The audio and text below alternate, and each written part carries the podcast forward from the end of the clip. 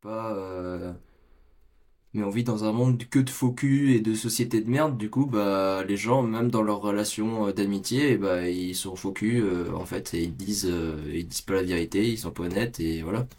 Et justement, euh, être, mettre les coups de ciseaux comme ça, et faire redescendre les gens quand il faut, et être honnête, et mettre des claques, et dire la vérité, c'est comme ça que moi je t'aide.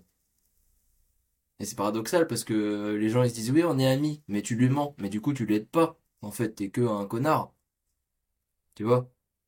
Bah C'est ouais. justement parce que on est amis et que tu comptes pour moi que je suis comme ça avec toi. Bah oui, et même moi je le ressens que ça me fait vachement plus de bien euh, qu'on me dise la vérité et qu'on et que quand même moi je j'ai pas les réponses, qu'on me donne des réponses d'un point de vue externe qui soient vraiment sensées euh, et avec des solutions et vraiment des états euh, de, de faits euh, euh, définis, tu vois.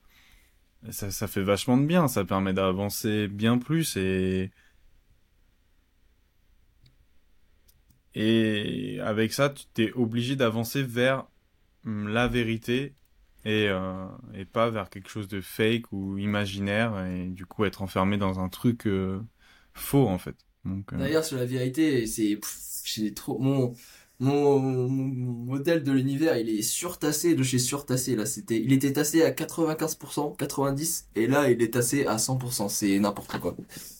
Par rapport à tout ce que je t'ai dit c'est encore c'est Vas-y, vas-y, vas-y. Je suis curieux. On parlera de, de... Bonjour à tous, on est dans Mind Power, épisode 4 avec Nicolas Carré et on est dans le sujet, donc euh, flemme de faire l'intro. Euh... Tassons l'univers d'abord, ça sera plus intéressant. Attends, mais ça dépend. Si je parle bien, tu laisses. Mais si c'est naze, on coupera. Et on commencera plus tard. ouais, vas-y. Non, mais du coup, en fait, le monde est que parce que tu es. Si t'es plus, il y a Ouais. plus le monde. Si t'es plus Ouais. Jules, si toi qui nous regarde, vous qui nous regardez, si t'es plus, et bah moi je suis plus là, il y a plus rien.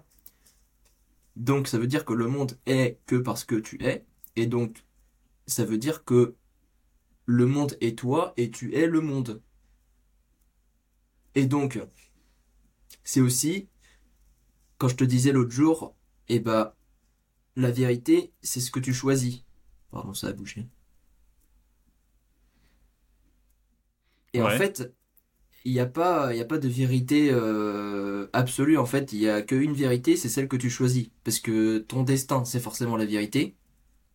Et du coup, quand tu choisis ton destin, tu choisis la vérité. Donc la vérité, tu l'as choisie. Et du coup, bah, le mec qui est convaincu que la Terre est plate, c'est sa vérité à lui. Et c'est la vérité. Vu qu'en fait, le monde n'existe que parce que tu es, pour lui, c'est la vérité. Et il est toi et tu es lui. Et c'est pareil en fait. Et on va dire, mais non, mais il pense faux. Mais oui, mais toi, c'est ce que tu penses. Tu penses que c'est faux. Mais t'as choisi de penser euh, que la Terre, elle était ronde. Du coup, bah, c'est pareil en fait. C'est, c'est aussi la vérité. Vu que le monde n'existe que parce que tu es. Du coup, quoi que tu Oui, fasses, je- quoi que tu choisisses, on a, on est tous dans le vrai. À partir du moment où t'as choisi et t'as fait de ton mieux et que t'as accompli ton destin, Hmm. t'es dans le vrai tout le temps, forcément. Est-ce que Il n'y a tu pas de doute. Bah, moi, ça me fait penser à déjà, euh, je pense, donc je suis. C'est vu que j'ai la capacité de penser et de de me conscientiser à partir de la conscience. J'ai conscience de moi, j'ai conscience de moi-même. Donc je pense, donc je suis. Je sais que j'ex- j'existe. À partir de là, tu es ton monde. Du coup, le monde est toi, effectivement. Donc là, je suis d'accord. Et après, du coup, la deuxième chose qui est hyper intéressante, c'est la notion de choix. Je fais mes choix. Pour mon monde, dans ma vision du monde, tu vois. Donc on vit à travers notre vision du monde, tu vois, et à travers nos choix. Et c'est encore une fois ce qu'on disait la dernière fois, tu vois. Donc euh, tout se recoupe finalement, tu vois. Et euh, et je pense que effectivement, tant que t'es là à faire tes choix dans ta vision du monde, bah tu vis. Et ouais. Du coup, c'est facile. Je... Bah, du coup, Et- pour avancer, c'est facile, il suffit tu de peux faire des dire, choix. mais non, mais je suis pas d'accord avec moi parce que truc, truc, truc. Mais parce que t'as choisi truc, truc, truc. Et si t'as choisi truc, truc, truc, t'es dans le vrai. Et vu que le monde n'existe que parce que tu es, bah c'est bon. On est d'accord sans l'être. Oui, donc chacun, en gros, chacun a ses propres choix et a ses propres visions du monde. Et chacun est dans son vrai, on va dire. Mais oui, mais son vrai, c'est lui, il est tout. Et il est moi, il est un. Et il est en même temps rien du tout. Du coup, bah oui et non. C'est pareil. Hmm. Oui, par exemple, toi qui dis, ouais, t'es un débutant. C'est ta Oui. vision. C'est Oui. ta vision, ok? Oui. C'est un bon exemple parce que c'est ta vision. Moi, j'ai le droit de choisir de est-ce que je le crois ou pas. Est-ce que je crois sa vision ou pas. Oui.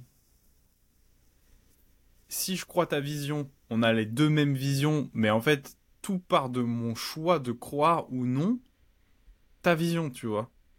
Oui. Et dans tous les cas, ça sera vrai pour moi parce que si je crois ta vision, bah, je me dis ok, je suis un débutant Mhm. et euh, c'est dans le vrai. Et si je te crois pas, bah dans ma vision, pour moi, je suis pas un débutant et je suis dans mon vrai à moi. Donc de toute ton manière, il n'y a, pas de- y a pas de son vrai à soi en fait, vu que le monde n'est que parce que tu es, il n'y a qu'une vérité. C'est pas, en fait, euh, c'est justement ça dans le truc, c'est que dans l'absolu, c'est qu'il n'y a pas de vérité universelle et de sa vérité, il y a juste une vérité. Qu'elle la tienne sans être la tienne, qui est absolue sans être absolue, mais il n'y en a qu'une. Mais oui, du coup, si... quoi que tu choisisses, si tu choisis et que tu fais de ton mieux et que tu accomplis ton destin, bah, c'est forcément la vérité. Et du coup, bah, bah c'est ce que tu choisis. Hmm. Et tu vas me dire, non, je suis pas un dégoûtant, je suis Victor Kamenov. Bah ok. C'est bon? Malgré que moi, et, et moi si je te dis non, t'es un débutant, mais c'est bon aussi. On est tous les deux dans le vrai. Parce que pour moi, la vérité, c'est ça. Ok? Si moi je suis plus, t'es plus là. Et, et symétrique, toi, dans ton monde, eh bah t'as choisi d'être Victor Kamenov, donc c'est vrai. Et puis, bah point, parce que si t'es plus là, moi je suis plus là. Hmm. Waouh.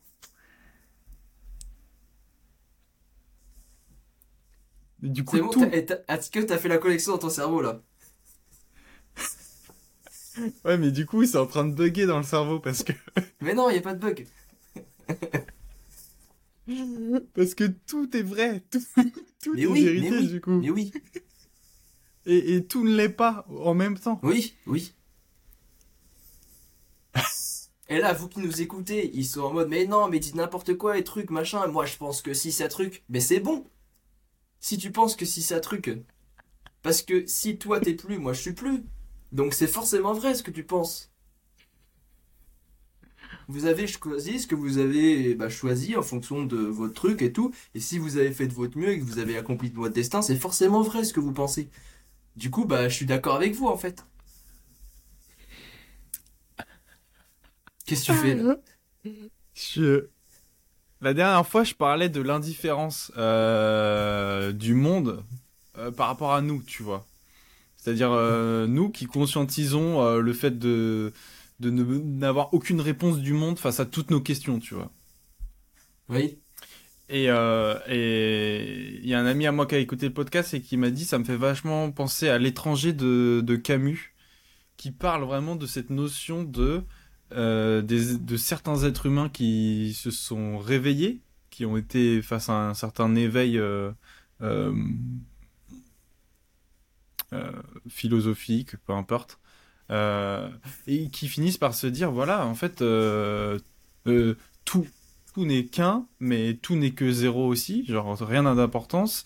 Et, face à toutes mes questions, j'ai aucune réponse à l'univers. En, gros, l'univers est silencieux face à toutes mes questions, tu vois. Donc euh, j'ai aucune réponse à mes questions, donc je me sens seul. Donc euh, plus rien n'a d'importance euh, en fait, et rien n'a d'importance en fait. C'est que mes choix qui donnent de l'importance à ce que je, je choisis d'avoir de l'importance.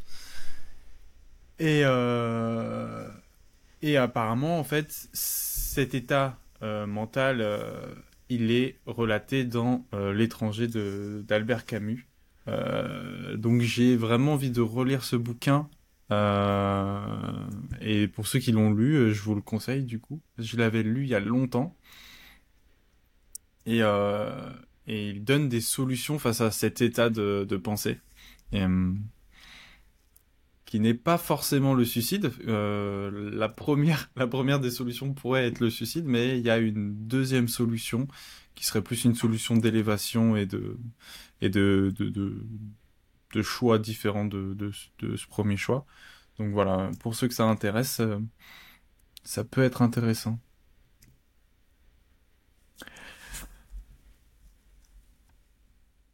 Et oui, et, aujourd'hui. Et du coup, quand tu arrives à avoir un état de conscience où euh, tu comprends que si tu arrives à vraiment visualiser et à conscientiser tout l'univers, tu te vois toi et bah même frère limite une projection astrale, et ben tu te tu t'aperçois qu'en fait t'es tout. Et quand si t'es dans un état où t'es tout, bah tu t'aperçois où bah t'es rien parce que déjà toi bah t'existes plus, mais en même temps l'unité c'est aussi le rien du tout. Et voilà. Du coup, t'es tout et rien à la fois, c'est 1 et 0. C'est ça. Je suis la lampe, je suis le caillou et c'est la même chose, c'est pareil. C'est quand tu fusionnes, c'est partout pareil. Quand tu fusionnes avec tout ça. Tout est signifiant et insignifiant à la fois. Mais oui. Et c'est ça qui est magnifique parce que il y a aucune limite et en même temps, il y en a partout. Mais du coup, oui, là, quand tu, quand tu comprends tout ça, tu vois que absolument rien n'a de sens. Mais genre, euh, vraiment, hein, quand tu comprends euh, et que tu conscientises euh, tout l'univers et les gens, le monde, tout, tout, tout, les émotions, l'ego, le, la Terre, les éléments, le, les planètes, les étoiles, les, les énergies, tout ce que tu veux, ça a aucun sens. Et du coup, Sauf au moment où tu comprends, et je te le souhaite, le but et le sens de ta vie. Une fois que tu as compris ça, bah c'est bon. Mais tant que t'as pas compris ça dans ta vie, que tu sais pas qui tu es, et bah ça aura forcément jamais de sens. Et la seule solution, ça peut que être euh, bah, le suicide. En fait, tu t'en fous. Euh, c'est, tu deviens un légume. Mais perdez pas espoir parce que vous avez tous un sens et un but à votre vie et bah, le jour où vous le trouverez, et bah, tout ça, ça sera facile. Sauf si vous voulez vivre dans le déni. Mais je suis pas sûr que votre destin, ça soit de vivre dans le déni. Hmm. Et pour toi, ça s'apparente à trouver la réponse à qui je suis? D'où ah je viens Où je vais? Oui, bah oui, bah, complètement. en fait, tu sais tout. Si tu connais le sens et le but de ta vie, c'est. C'est trop facile en fait c'est bon. Tu sais, tu comprends le monde, tu comprends l'univers, tu comprends tout ce qui t'arrive. Et tu comprends pourquoi est-ce que tu vis tout ce que tu vis, tu fais tout ce que tu fais, pourquoi tous les gens ils t'entourent, pourquoi est-ce que tous les gens qui t'entourent et que tu connais, ils sont comme ça eux aussi. En fait, tout est 100% clair, un milliard. Hmm.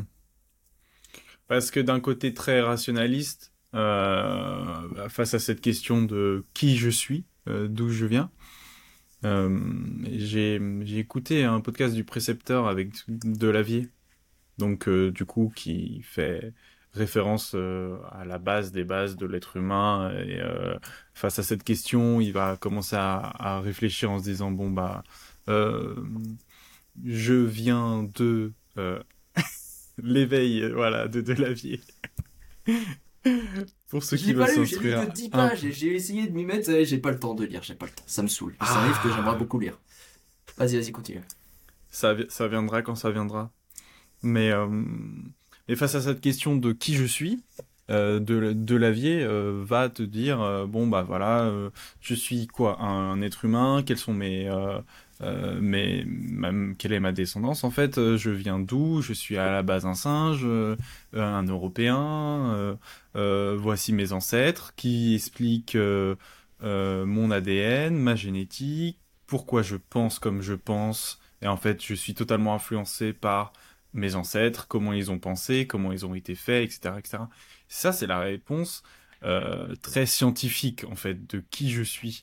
Mais euh, aujourd'hui, quand on parle de ça, on a aussi envie de savoir qui je suis, mais juste moi, mon identité, tu vois, sans forcément la, la lier à tout ce côté généalogique, en fait. Parce que c'est bien beau et on le comprend et c'est scientifique et tout ça, mais ça ne donne pas non plus tes réponses sur ton être à toi à 100%. Et mm, on peut se retrouver dans le flou et être perdu en, se basant uniquement sur je suis comme ça parce que mes ancêtres sont comme ça, tu vois. Et du coup, il y a cette petite... Euh, moi, je le ressens en tout cas, tu vois, cette petite différence euh, euh, entre une réponse qui est totalement scientifique de données, d'explications par A plus B de voilà qui je suis, d'où je viens, tout ça, et une zone de flou en fait qui manque, tu vois, sans réponse de voici pourquoi je fonctionne comme ça, voici pour, pourquoi j'ai tel niveau, pourquoi j'ai tel truc. Il y a quand même une zone qui reste totalement floue de je conscientise le monde, tu vois, j'ai conscience de cette notion d'infini, de, capacité illimitée, de, euh, de, tout ça. Et d'un autre côté, je suis comme enchaîné euh, à ce que je suis, tu vois. Euh, peu importe mes choix et mes efforts, et qui font que j'arrive peut-être petit à petit à, me libérer de certaines chaînes, mais y a... Mais en gros, c'est comme tu vois, c'est l'esprit qui est vraiment en train de voler euh, vers les cieux et vers l'infini et qui voit le, paradis et le potentiel infini, tu vois. Et, les bras qui essayent de les atteindre, mais, mais qui sont quand même enchaînés sur, sur Terre, tu vois, et à, des, des, choses qui te tirent vers le bas, à ton fardeau de, de, de, de qui tu es, comment ton corps est, comment tu réagis, comment tu, tu vois. Et, et ça, ça, ça c'est dur, tu vois. Ça, c'est. C'est un truc qui est très présent, en fait, euh, en moi, en tout cas, tu vois. Euh, il y a vraiment ce, cet esprit libéré qui, qui, qui sait, qui voit loin, qui, qui, qui rêve, qui espère, qui, qui, qui même euh, le, le, rend réel, mais dans la tête. Euh, et ce corps euh, ce corps euh, enchaîné, euh, enchaîné aux enfers en fait. Et je pense que c'est un peu pareil pour tout le monde finalement, mais et que le, le, le, chemin à faire en fait, c'est de, de porter son fardeau et d'avancer. Et, et c'est la seule solution. Parce que si on n'avance pas, on, finit aux enfers. Et, et, et, si on avance, on a au moins peut-être une chance de se libérer de ces chaînes. Et, et de monter, euh, monter au paradis, tu vois. Mais, euh, tu, tu vois, est-ce que toi aussi, tu as, cette euh, sensation de cette dissonance entre cet esprit et ce corps?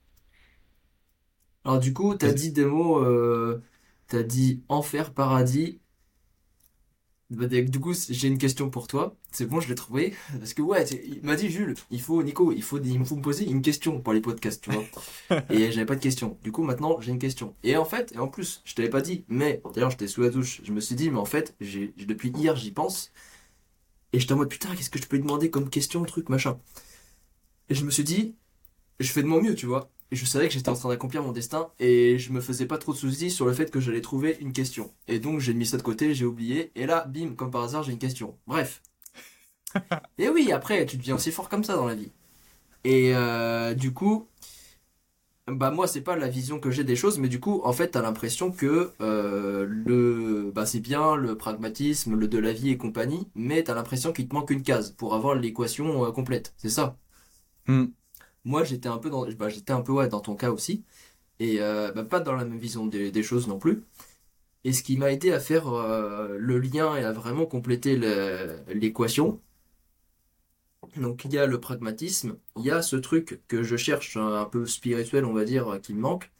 Et le lien à faire entre les deux, moi ce qui m'a aidé, c'est la notion d'ego. Et quand j'ai allié tout ce bloc-là, j'ai accédé au sens et au but de ma vie. Et là, mon gars, c'est tassé de chez tassé. Et du coup, c'est euh, bah en fait, c'est un Lego. En fait, genre t'as une âme et l'ego, c'est la couche de filtre qu'il y a euh, bah, devant cette âme et c'est euh, ce qui fait interagir cette âme avec l'univers et le monde qui nous entoure. Et donc l'ego, c'est tout comment l'ego, c'est que les émotions. Enfin, moi je le, je le fais aller aussi un peu plus loin, c'est aussi le corps physique, mais on va parler que des émotions. Et du coup, en fait, c'est genre, j'ai un stimuli, j'ai une chose qui m'arrive à moi, je vais réagir d'une certaine manière. Je vais être, euh, avoir certaines émotions. Je sais pas, je vais être content, je vais être joyeux, truc, euh, apaisé, j'en sais rien, machin. Une autre personne qui a un ego qui est forcément différent, vu qu'elle est différente de moi, mais en même temps, elle est moi et euh, je suis elle. Bref. Et bah, elle va réagir à sa manière. Parce qu'elle a un ego qui est différent. Et en fait, cet ego, euh, on peut faire plusieurs choses à faire. On peut... Il y a des gens qui ont beaucoup, beaucoup d'ego. Donc en fait, il y a la taille de l'ego. On voit, il y a des mhm. gens, à peine euh, tu leur parles, tu te dis un truc, ça part dans tous les sens. Et il y en a d'autres, tu leur dis la même chose, ils sont en mode... Euh, il y a moins de d'émotions ou de réponses. Donc ça, c'est la taille de ton ego. Ensuite, il y a la malléabilité de l'ego c'est-à-dire la capacité à euh, bah, modifier son ego, le rendre malléable. Il y en a toute leur vie, ils auront le même ego. Et il y en a d'autres, et bah, ils réussiront à, euh, à comprendre que remettre en question leur ego et se remettre en question bah, soi et changer un petit peu euh, bah, son ego et ses réactions et ses émotions indirectement, mais ça se fait plus ou moins tout seul par rapport à certains stimuli, des choses qui nous arrivent dans la, vie. En fait, se remettre en question et bah, c'est notre capacité à rendre notre ego malléable, à le modifier. Et le troisième truc, c'est se détacher de son ego. Et donc, quand tu te détaches de ton ego, et bah c'est là où tu deviens tout. Parce que c'est tu vois les choses et tu interagis avec l'univers tel qu'il est vraiment. Il n'y a plus de filtres qui te font interagir avec l'univers. Et en en détachant ton ego et en l'enlevant, et bah là tu tu vois le, le vrai, tu vois euh,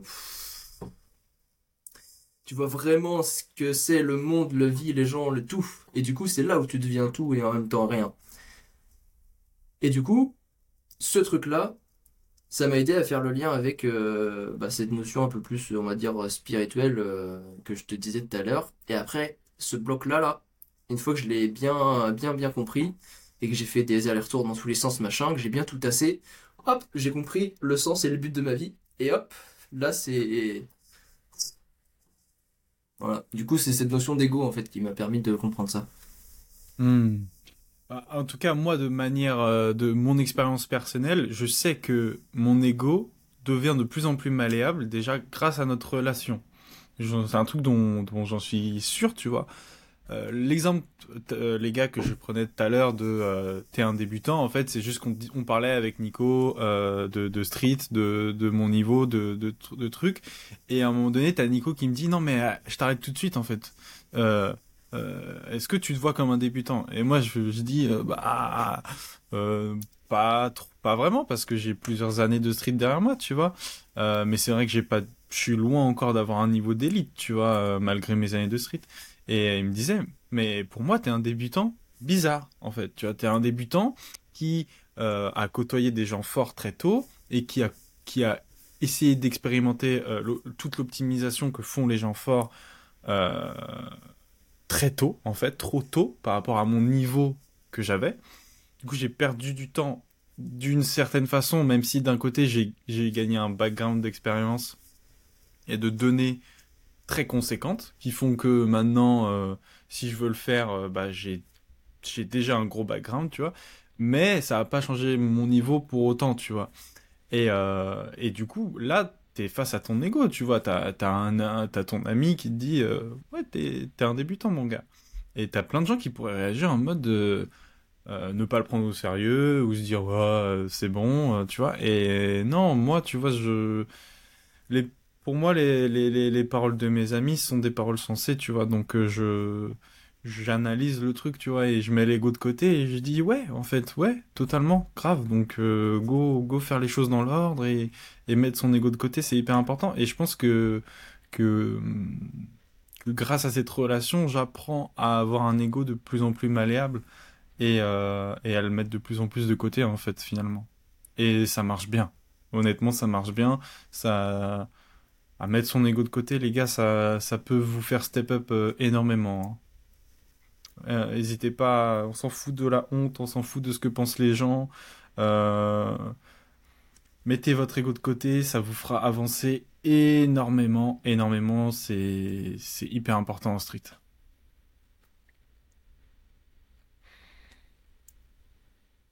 Attends, je te pose maintenant la question ou hmm. pas?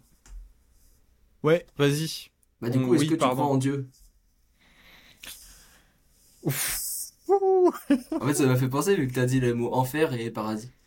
Hmm. Alors, bon, moi j'ai utilisé les mots enfer et paradis parce que je trouve que c'est un truc dont tout le monde peut euh, se référer assez facilement. Et euh, quand on entend la notion de paradis, on voit ce truc qui est dans les airs, aérien, inaccessible, mais qui semble parfait, en tout cas totalement euh, utopique, et ces enfers qui sont vers le bas, qui sont, qui sont rouges, pleines de sang euh, qui, qui, qui, sont euh, les pires choses qui peuvent arriver au monde, quoi. Et, euh, et du coup, quand, tu, quand je prends un exemple, c'est vrai que ce genre d'exemple, c'est très simple de se l'imaginer, vu qu'on est quand même dans, un pays où la religion catholique, bah, elle a été, plus que, dominante et, c'est assez facile de se le référer. mais moi, je ne pense pas, je ne pense pas croire en Dieu. Euh, je crois en l'univers. Euh, je crois en l'univers, tu vois. J'aime, par contre, tout ce qui est euh, l'art en relation avec la religion, genre tout ce qui est fresque, peinture, cathédrale, bâtiment architecture architecturaux euh, liés à la religion, je trouve ça magnifique. Euh, les tableaux des enfers, les tableaux du, paradis, tout ça, c'est... J'adore. Euh, et toute la notion de spirituel qu'il y a à côté, en fait, tout ça, ça fait partie de l'être humain pour moi aussi. Et, et je m'y réfère et il y a plein de choses intéressantes à prendre là-dedans, je pense. mais en termes de est-ce que je me raccroche à un dieu pour avancer dans ma vie? Non, je me raccroche envers moi-même euh, tu vois, c'est moi qui fais mes choix. Euh, c'est voilà. Après, on, on aime, j'aime croire aussi que euh, voilà, il y a, y a cette notion de destin, mais qui est liée à mes choix. Est-ce que est-ce que mes choix sont mes choix ou est-ce que ils sont influencés par la causalité? Bah, je vous laisse lire Berserk en fait pour croire ce que vous voulez. Euh, mais moi, je me vois plus comme Guts dans Berserk qu'autre chose, ouais. Et peu importe ce qui arrive, en fait, euh, c'est la finalité, elle est la même. C'est que il arrive quelque chose, c'est à moi de faire mes choix et d'avancer. Donc, euh,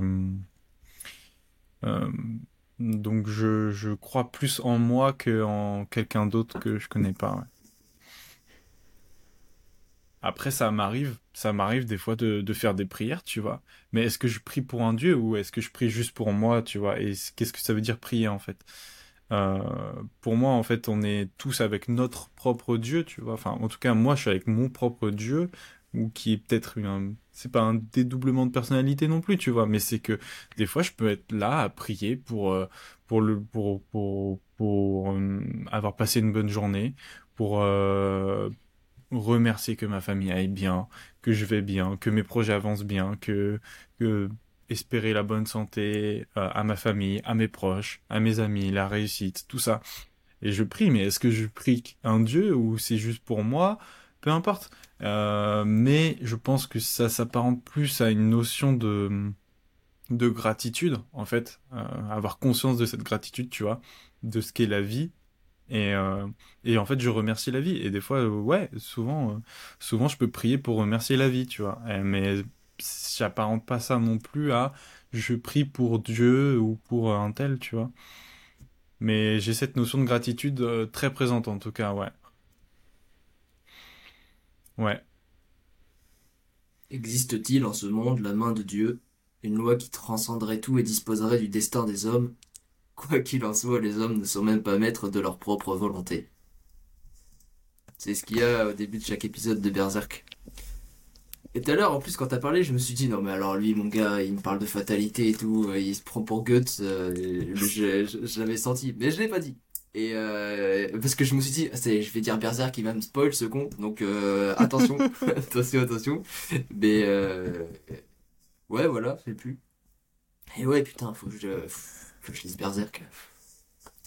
Alors moi j'en suis au, au 34e tome là euh, de la lecture.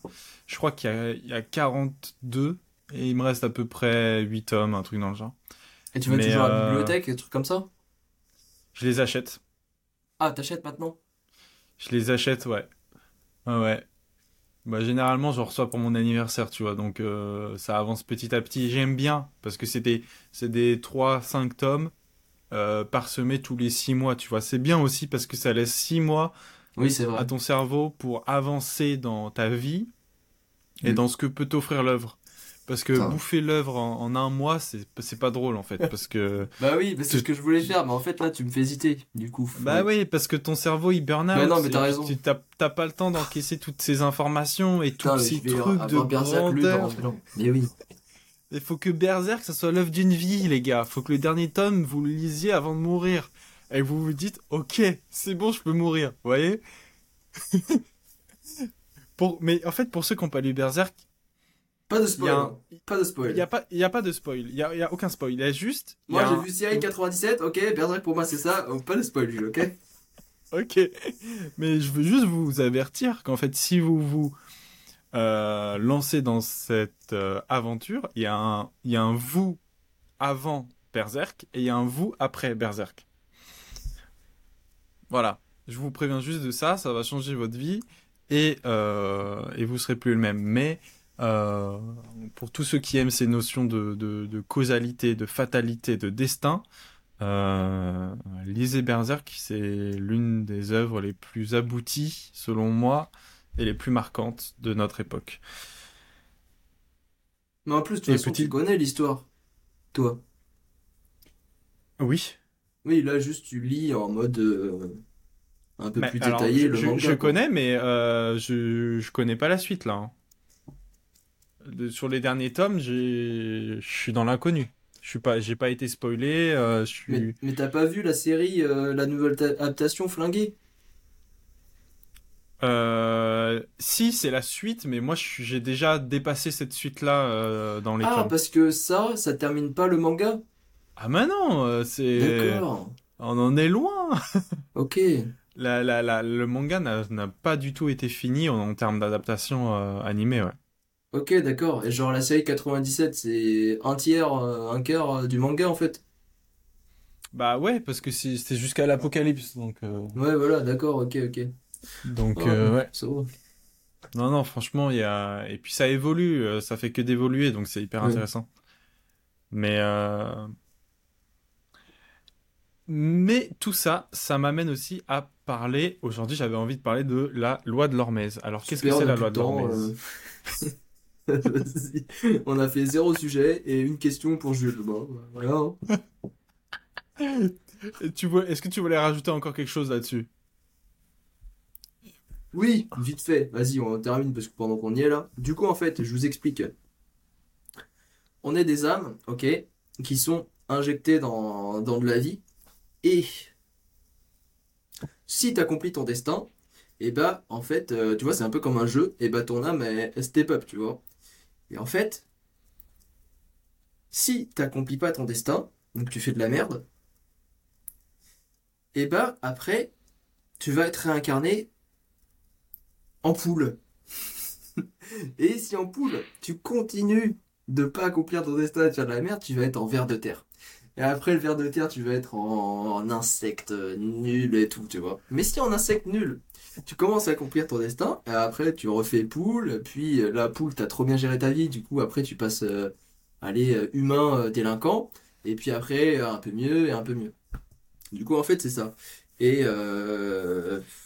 et, on, et puis, en fait, et puis après, au bout d'un moment, quand t'as vraiment fini le game, c'est genre tous les Bouddhas, les Jésus et compagnie, ils sont dans leur, euh, dans leur coin VIP, en fait, tu vois, là.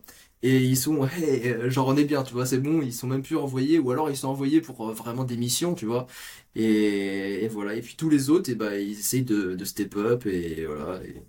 Par exemple, mon chien, là, qui est un fou, et bah, je suis sûr, avant, c'était vraiment un petit délinquant, il a fait n'importe quoi. Et du coup, aujourd'hui, mais ça se ressent dans son comportement, c'est un petit, c'est un petit con, lui.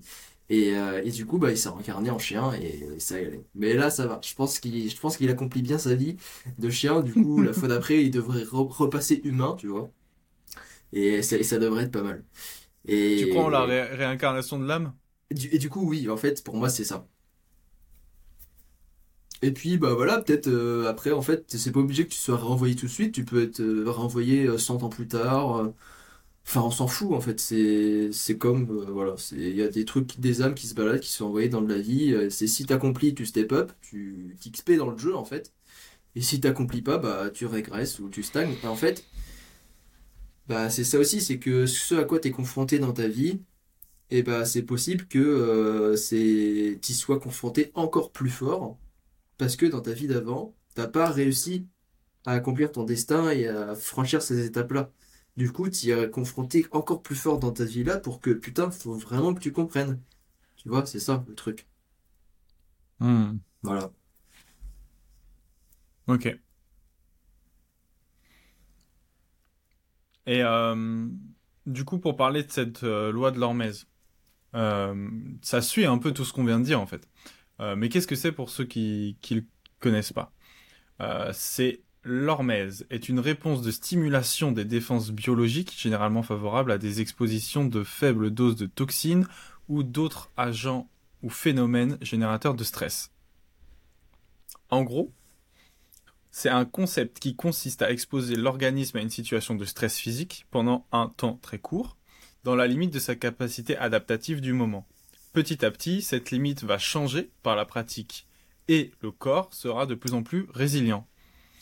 Donc, en gros, la loi de l'Hormèse, elle dit à notre corps de se renforcer et d'augmenter son adaptabilité lorsque l'on pousse un peu au-delà de ses limites habituelles, de façon choisie et de manière limitée dans le temps, avec ensuite un repos suffisant. Tout organisme visant exposé ponctuellement à un stress ou à une contrainte physiologique qu'il sort modérément de sa zone de confort et suivi d'un temps d'intégration suffisant va voir sa capacité adaptative augmenter en faisant vivre à notre corps de légers stress physiques, celui-ci va y répondre en développant sa force intérieure et sa vitalité. Très intéressant. Très intéressant, puisque c'est la base de la vie et la base de la progression et euh, dans le sport. Et euh, donc,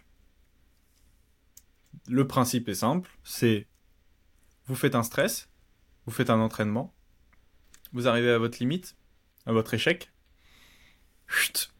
Euh, réponse du corps, repos, reconstruction, pour que le prochain stress, plus ou moins fort, soit encaissé, que la limite qui était là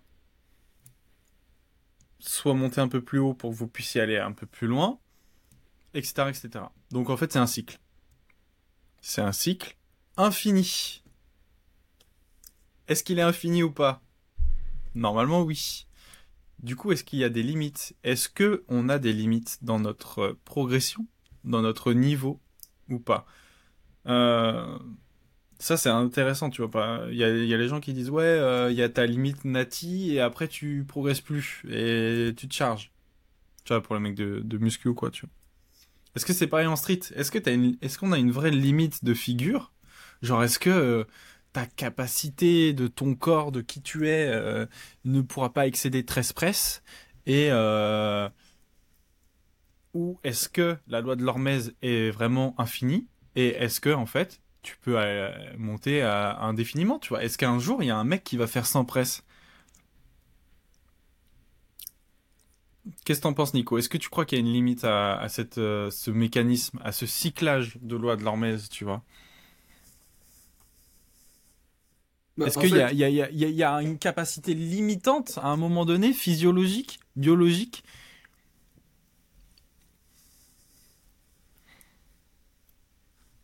En fait, c'est un peu comme. Euh, il n'y a pas de limite. Hmm. Non, il n'y a pas de limite. En fait, c'est une courbe parabolique, logarithmique. Mais. Elle n'a pas de limite en soi, parce que, bah, il me semble, si je dis pas de conneries, la limite de log en plus l'infini, c'est plus l'infini. Et... Mais du coup, en fait, c'est hyper lent. Et du coup, en fait, ce qui va te limiter, c'est d'autres facteurs. C'est qu'en soi, la progression est infinie, mais ce qui limite, c'est d'autres trucs. Et, c'est ça, genre, tu te dis, le, ouais, il y a la limite nati, après, il faut se doper pour progresser. En fait, non. Si tu fais bien les choses et tout, tu vas progresser bah, presque toute ta vie. Allez, on va dire jusqu'à 50 ans. Mais en fait, euh, au bout de 5 ans de muscu, tu as bien fait les choses, truc machin, bah tu vas prendre euh, si tu fais pas de sèche et que tu es en constante PDM euh, proprement et en vraie prise de masse propre et pas des trucs des, jeunes là d'aujourd'hui de TikTok et d'Insta de mes couilles. Et tu vas prendre, oui, un kilo, 500 grammes par an, et puis au bout de 10 ans, en fait, tu vas prendre 200 grammes de fibres musculaires par an sur tout le corps. Et tu vas continuer de progresser comme ça toute ta vie. Mais en fait, nous, on a dit, ah ben non, 500 euh, grammes par an, euh, je, dis qu'en fait c'est comme si c'était rien du tout, donc j'ai atteint ma limite. C'est ça le raisonnement hmm. qui est fait.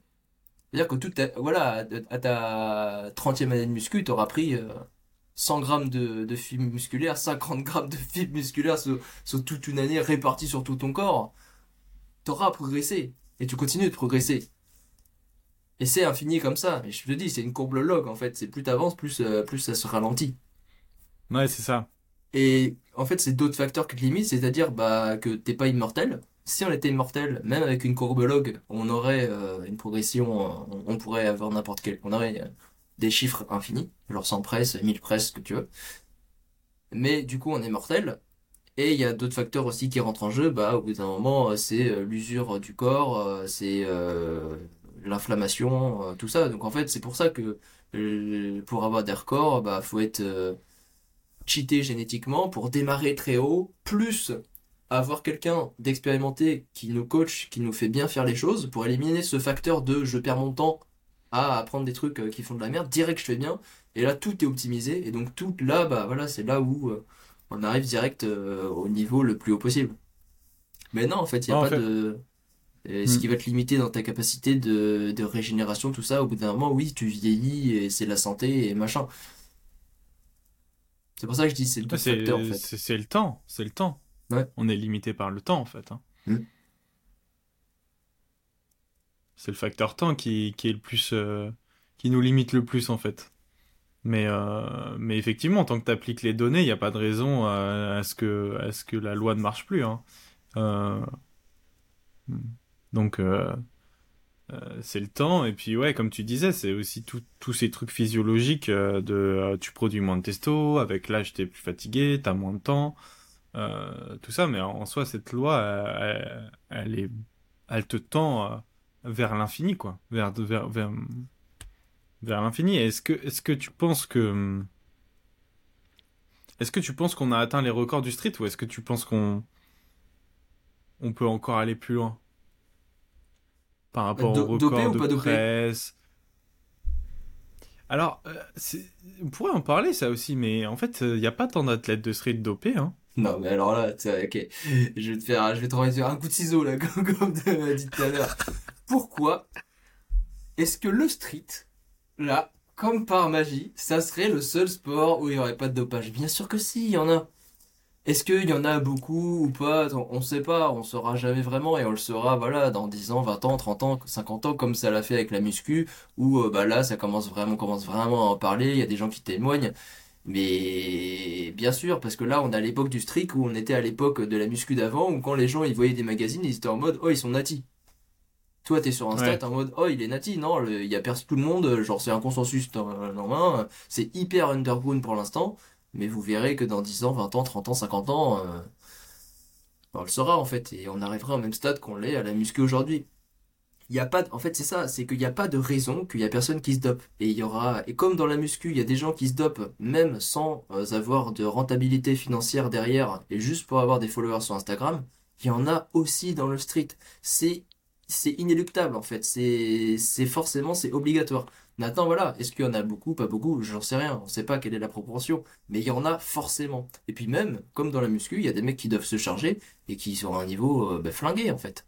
Et puis il y en a Mm. qui doivent se charger et qui, euh, du coup, leur tissu, euh, encore plus le street que la muscu, si ça se trouve, bah ils se blessent directement. Du coup, bah t'en entends plus parler pendant six mois, et puis après ils reviennent, et puis truc, et au final, ces gens-là, t'en entends même jamais vraiment parler, et puis tous les gens qui ont pas, qui sont pas sur les réseaux et compagnie. Donc oui, il y a du dopage. Et puis faut pas croire que le dopage, ça se limite à ce qu'on entend euh, de tes vieilles recherches flinguées de The Rob, euh, de oui, je connais la testo et, euh, et le train, il y a des produits dopants, c'est un truc de, de zinzin, je me suis pas intéressé, hein, mais c'est un truc de zinzin.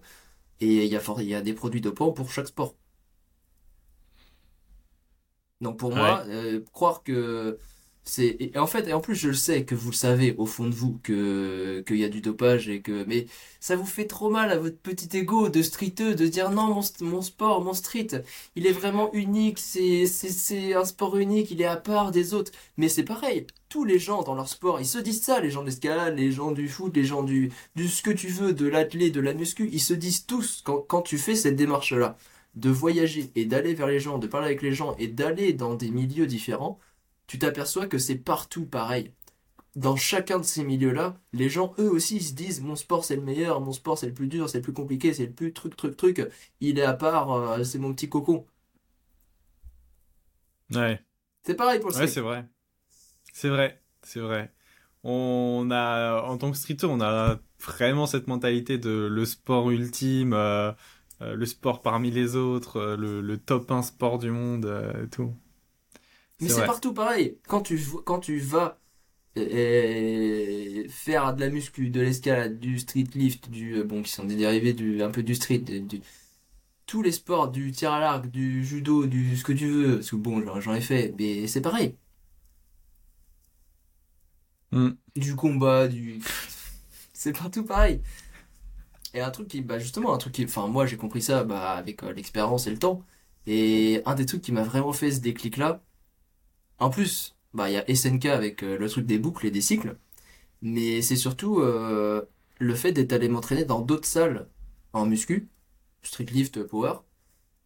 Et en fait, dans chacune des salles, bah il y avait le groupe de power, il y avait le groupe de streeteux, il y avait le groupe de Gomuscu, de, tu sais, de même de débutants, euh, full pré, euh, bench. euh, il y avait tout ça. Et il y a tout ça dans toutes les salles. Mm. Et en fait, bah, c'est partout pareil. Et en fait, il y en a eu, il y en aura. Enfin, il y en a eu, il y en a et il y en aura. Quelles que soient Ouais. les époques, à travers les âges, dans tous les domaines. Voilà. Est-ce que tu penses que ça va quand même augmenter, par exemple? Parce que moi, j'ai quand même l'impression qu'en termes de street, on est au début de l'ère du statique et que avec tous les athlètes là qui, qui en- organisent de plus en plus des compétitions, des, des trucs de force, etc. J'ai quand même l'impression que l'ère du statique arrive, tu vois, mais d'une fort. Peut-être je me trompe, je sais pas, tu vois, mais euh, et du coup, je me dis avec ça, ça va devenir encore plus connu, il y aura encore plus de streeteux, encore plus de statiques, et du coup encore plus de dopage, encore plus de... Enfin, le niveau, pour moi, le niveau va faire encore que augmenter, tu vois. Je vois chaque année le, le niveau de base euh, national, il fait que d'augmenter, tu vois. Aujourd'hui, tout le monde a une presse, au moins. Non, mais tout le monde, ce que je te disais au, petit, au podcast avant, faut pas non plus. euh, Il y a plein de biais de, de, qui font que euh, t'es sur Insta, tu suis, truc, truc, truc, machin. Enfin, allez écouter. Oui. le, le podcast. Mais oui, effectivement, le niveau ne peut que augmenter, le niveau de base ne peut que augmenter. Avec les années Ouais. qui passent. Et, euh, et je me dis, ça se trouve, ouais, il y aura encore peut-être plus de dopage euh, avec l'expansion du statique euh, dans le monde, tu vois. Donc, euh, donc aussi euh, des niveaux de perf qui vont qui vont, qui vont augmenter encore plus, quoi. Bah plus après, oui, c'est sûr que si on réfléchit comme les sports d'avant, quand on regarde comment est-ce que le dopage il a évolué dans les sports d'avant, oui, c'est sûr, plus le sport évolue, plus il y a de pratiquants, plus il y a de dopage. Bon, est-ce que euh, ça sera le cas du street? J'en sais rien. Peut-être qu'il y en aura jamais plus que ça. Euh, peut-être qu'il y en aura plus. Euh, je sais pas. Mais il n'y a pas de raison qu'il n'y en ait pas, en fait. Au, Mm. au stade où en est le sport, il n'y a pas de raison qu'il n'y en ait pas. Surtout, en plus, avec les réseaux en ce moment, c'est vraiment euh, chaque mois qui passe, euh, chaque année qui passe, c'est ça se démultiplie à l'infini. Donc, euh, bien sûr, des gens euh, qui veulent avoir des follow et qui se font consumer par tout ça, et il y a des produits, il y en a forcément. Bon, ce que je peux vous dire, c'est que euh, Daylong, Livan, Ilyes, Ryan, c'est les références, ils sont jamais dopés. Ça, c'est sûr. On sait, non mais tu vois, enfin, parce qu'on les connaît. Mais voilà, ça Oui. c'est la base. On sait que ça, ça au moins, c'est pas dopé. Après voilà, ça veut pas dire, il y a des gens forcément qui sont moins forts qu'eux ou aussi forts qu'eux et qui sont dopés. Mais, euh, mais voilà. Ça, c'est sûr que c'est un niveau qui est atteignable, qui est faisable euh, bah, naturellement. euh, Voilà quoi. Ouais. Mais après, Mais voilà, quand j'ai vu quelques athlètes passer, bah déjà j'ai vu leur physique et j'ai vu leur perf et comment ils forcent et tout. euh, Enfin, bon, je suis plus sur Insta, j'y vais très rarement, mais bon, des fois je vois des trucs passer ou qu'on m'envoie. Je suis en mode euh, bizarre un peu quand même. C'est ok. Comment il force? C'est-à-dire?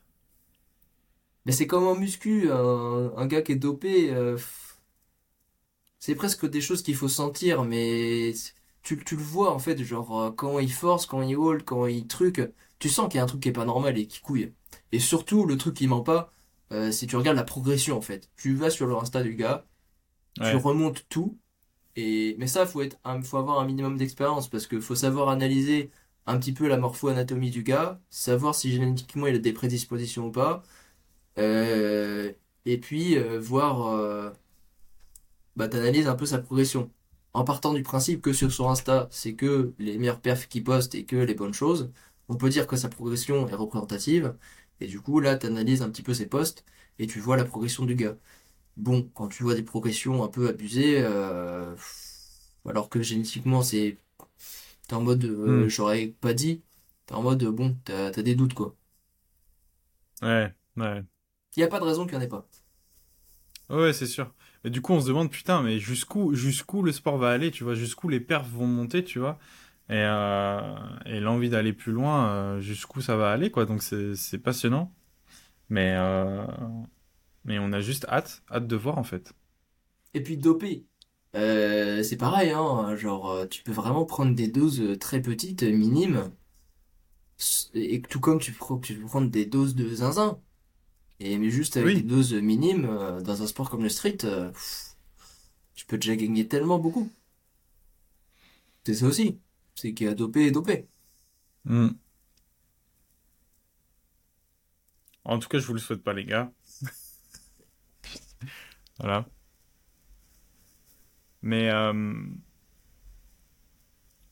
c'est un bon moment pour parler stagnation aussi, tu vois. C'est un truc qui fait partie de tous les sports, qui est aussi pas mal présent en street. Effectivement, aujourd'hui, on sait que la courbe de progression, elle est pas linéaire. hein. Euh, on monte, on descend, on remonte, on descend pour normalement à chaque fois monter plus haut, descendre moins bas. Voilà. Euh, j'aimerais un peu qu'on parle de euh, des faiblesses que chacun a. Par exemple, moi je suis fort en presse et je suis faible en push-up. Qu'est-ce que ça veut dire, tu vois? Ça, c'est mes faiblesses de base. Euh, j'ai une facilité pour les presses, j'ai moins de force pour les push-ups. Euh, mais est-ce qu'au final, les faiblesses, c'est juste... Bon, forcément, il y a des facteurs mécaniques de, euh, qui sont explicables, hein, de science, de pourquoi, pourquoi est-ce que les presses sont plus faciles que les push-ups, et même peut-être pas que mécaniques, mais aussi peut-être nerveuses, hein, j'en sais rien. Euh, peut-être qu'il y a aussi euh, vraiment un aspect mental de visualisation de base innée qui fait que tu es plus apte à faire un mouvement qu'un autre. Euh, mais j'aimerais aussi parler du fait que en fait c'est surtout des choses qu'on fait pas, euh, nos faiblesses, et que pour devenir plus fort, il suffit juste finalement euh, de faire ce qu'on fait pas, de faire euh, ce que sont nos faiblesses, c'est-à-dire de faire des push-ups. Parce que si tu commences à, à spam des push-ups, tu vas devenir fort en push-up C'est inévitable. Tu vas, en tout cas, progresser sur tes push-ups. Et c'est un truc que je tiens à rappeler parce que il y a plein de moments où il y a plein de streeteux qui me disent ouais, euh, moi j'aimerais trop faire ça, j'aimerais trop avoir des maltaises, j'aimerais trop avoir des push-ups, j'aimerais trop avoir ça, si ça, ou avoir mon holo et tout, mais je sais que c'est un manque de force et que ça viendra plus tard. Alors oui, c'est sûr que si tu prends de la force, ça sera plus facile après. Mais pourquoi Daylong, il est aussi fort en maltaise? Parce qu'il fait que des maltaises Parce qu'il a fait énormément de maltaises. Pourquoi Nico était si fort en presse et si nul en push-up? Parce qu'il faisait que des presses. Et il faisait beaucoup moins de push-up en termes de volume. Ça s'explique. oui, vous n'avez pas idée. Mais je veux dire, ok, on a des faiblesses de base, ok, il y a des facteurs qui te disent nanana, nanana, mais la base de la base, c'est le, le choix, c'est faire les choses ou ne pas les faire. Moi, par exemple, à titre personnel, euh, là en ce moment, je fais mes faiblesses, je fais, j'ai inclus beaucoup plus de volume sur les mouvements que je voulais avoir et que je considérais comme des faiblesses et que je considérais avoir plus tard dans le temps, et je me suis dit non, ok, tu sais quoi, je vais les faire maintenant. Parce que j'ai envie de les faire. Résultat des comptes, je progresse énormément, je, les obtiens, et ça marche. Et c'était des faiblesses. Et j'aurais pu, et aujourd'hui, je pourrais ne pas les avoir si je les avais pas faites et que j'avais juste continué sur mes points forts en progressant sur mes points forts.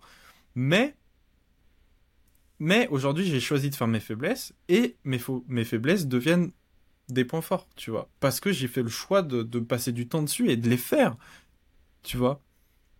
Et euh, je veux des maltaises, mais j'ai pas non plus besoin d'attendre d'avoir 20 secondes euh, de full planche euh, tout presse pour, pour commencer à travailler mes maltaises en fait.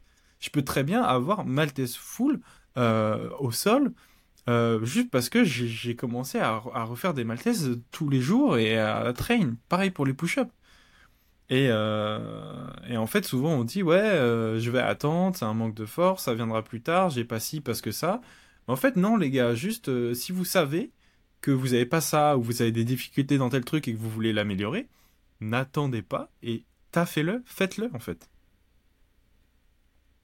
Qu'est-ce que tu penses de ça, Nico, toi Parce qu'effectivement, par exemple, il y a un exemple tout bête, on en parlait souvent, parce que euh, avec les one-arm planches, c'est sûr que tu vas progresser en presse, tu vas progresser en planche, donc euh, ça sera plus simple de faire ta one-arm.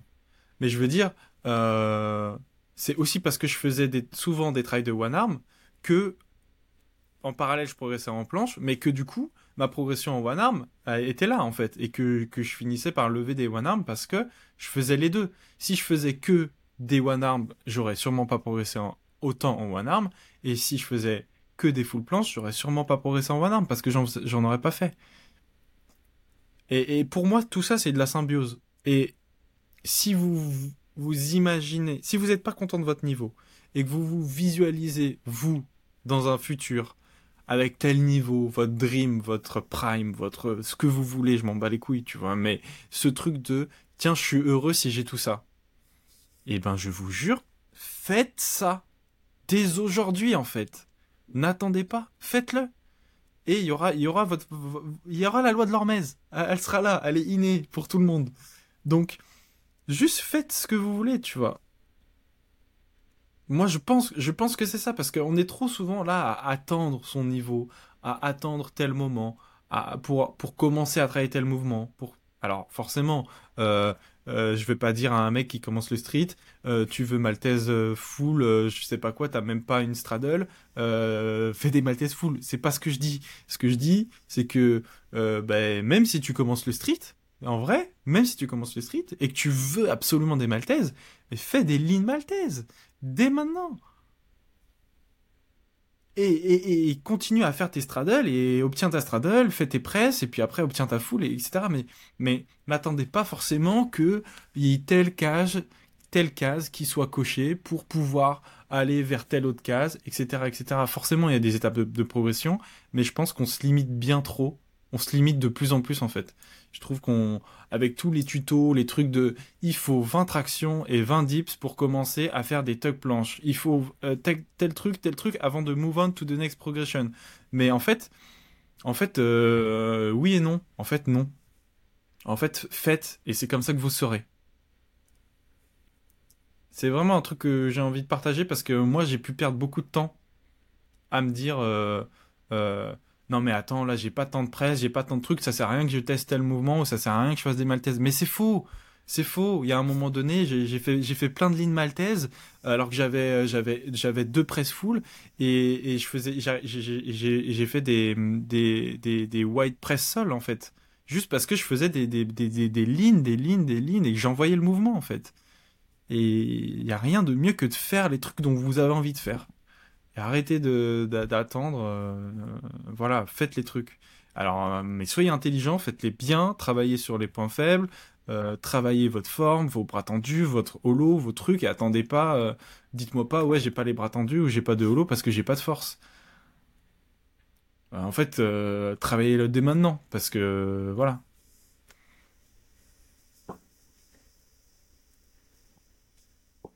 C'est bien, t'as nuancé sur la fin. C'était la, c'était la nuance qu'il fallait. Du coup, je comprends mieux euh, ta pensée et ton chemin et d'où te vient. Et ben oui, c'est ça. Et enfin, surtout, je connais pas, je sais pas c'est quoi tous les tutos machin qui se font aujourd'hui, mais oui, tous les trucs de euh, faut 20 tractions machin euh, avant de commencer la tuck. Bon. Hmm. Mais ça, oui, c'est clair que ça va à la poubelle. Mais oui, c'est en faisant qu'on sait. Et attends, c'était quoi? Oui, c'est que voilà, il y a des prérequis, il y a des trucs à avoir, il y a un ordre pour faire les choses. Mais c'est sûr que si t'attends trop pour t'y mettre, bah c'est juste du temps que tu perds alors que t'aurais pu t'y mettre plus tôt. Mais voilà, maintenant si tu t'y mets trop tôt, bah tu vas juste perdre ton temps et juste mettre de l'énergie dans un truc qui, qui va pas marcher à coup sûr puisque c'est trop tôt et t'as pas le prérequis. Et qui en plus de ça, c'est une énergie que tu vas dépenser, que tu aurais pu mettre dans ta base ailleurs, qui fait que tu vas progresser encore moins vite. Donc c'est vraiment un poids qui va te ralentir. Donc c'est là où il faut pas se faire avoir non plus. Et mais voilà, dès que tu peux et que quelqu'un d'assez expérimenté ou même que toi tu sens et que tu vois que ça marche, ben fais.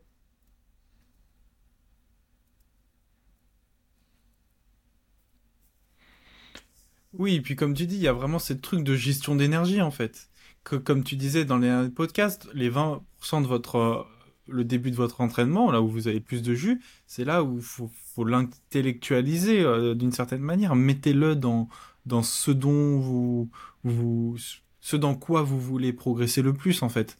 Euh, c'est vraiment important de conscientiser ça. Et effectivement, grillez pas les étapes et perdez pas votre jus à faire des trucs qui ne passeront pas. Mais pour me prendre encore comme exemple personnel, euh, pour les push-ups, j'ai beau avoir 5 presses full, euh, si je fais pas des push-ups, ça va pas se débloquer en fait.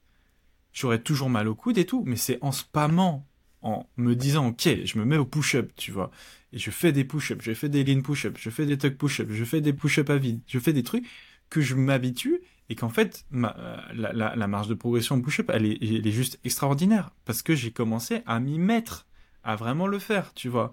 Et c'est et, pareil pour les maltaises. Il y a des trucs comme ça où des fois, il n'y a pas besoin d'attendre en fait. Il faut rentrer dans l'art, il faut rentrer dans le, dans le vif du sujet et faire ce qu'il faut faire. Et ne pas attendre. Et effectivement, il y a d'autres trucs où, euh, si vous n'avez pas telle base ou tel truc, euh, vaut mieux attendre. Et c'est comme un château de cartes. On construit, on construit les, étages, étage par étage.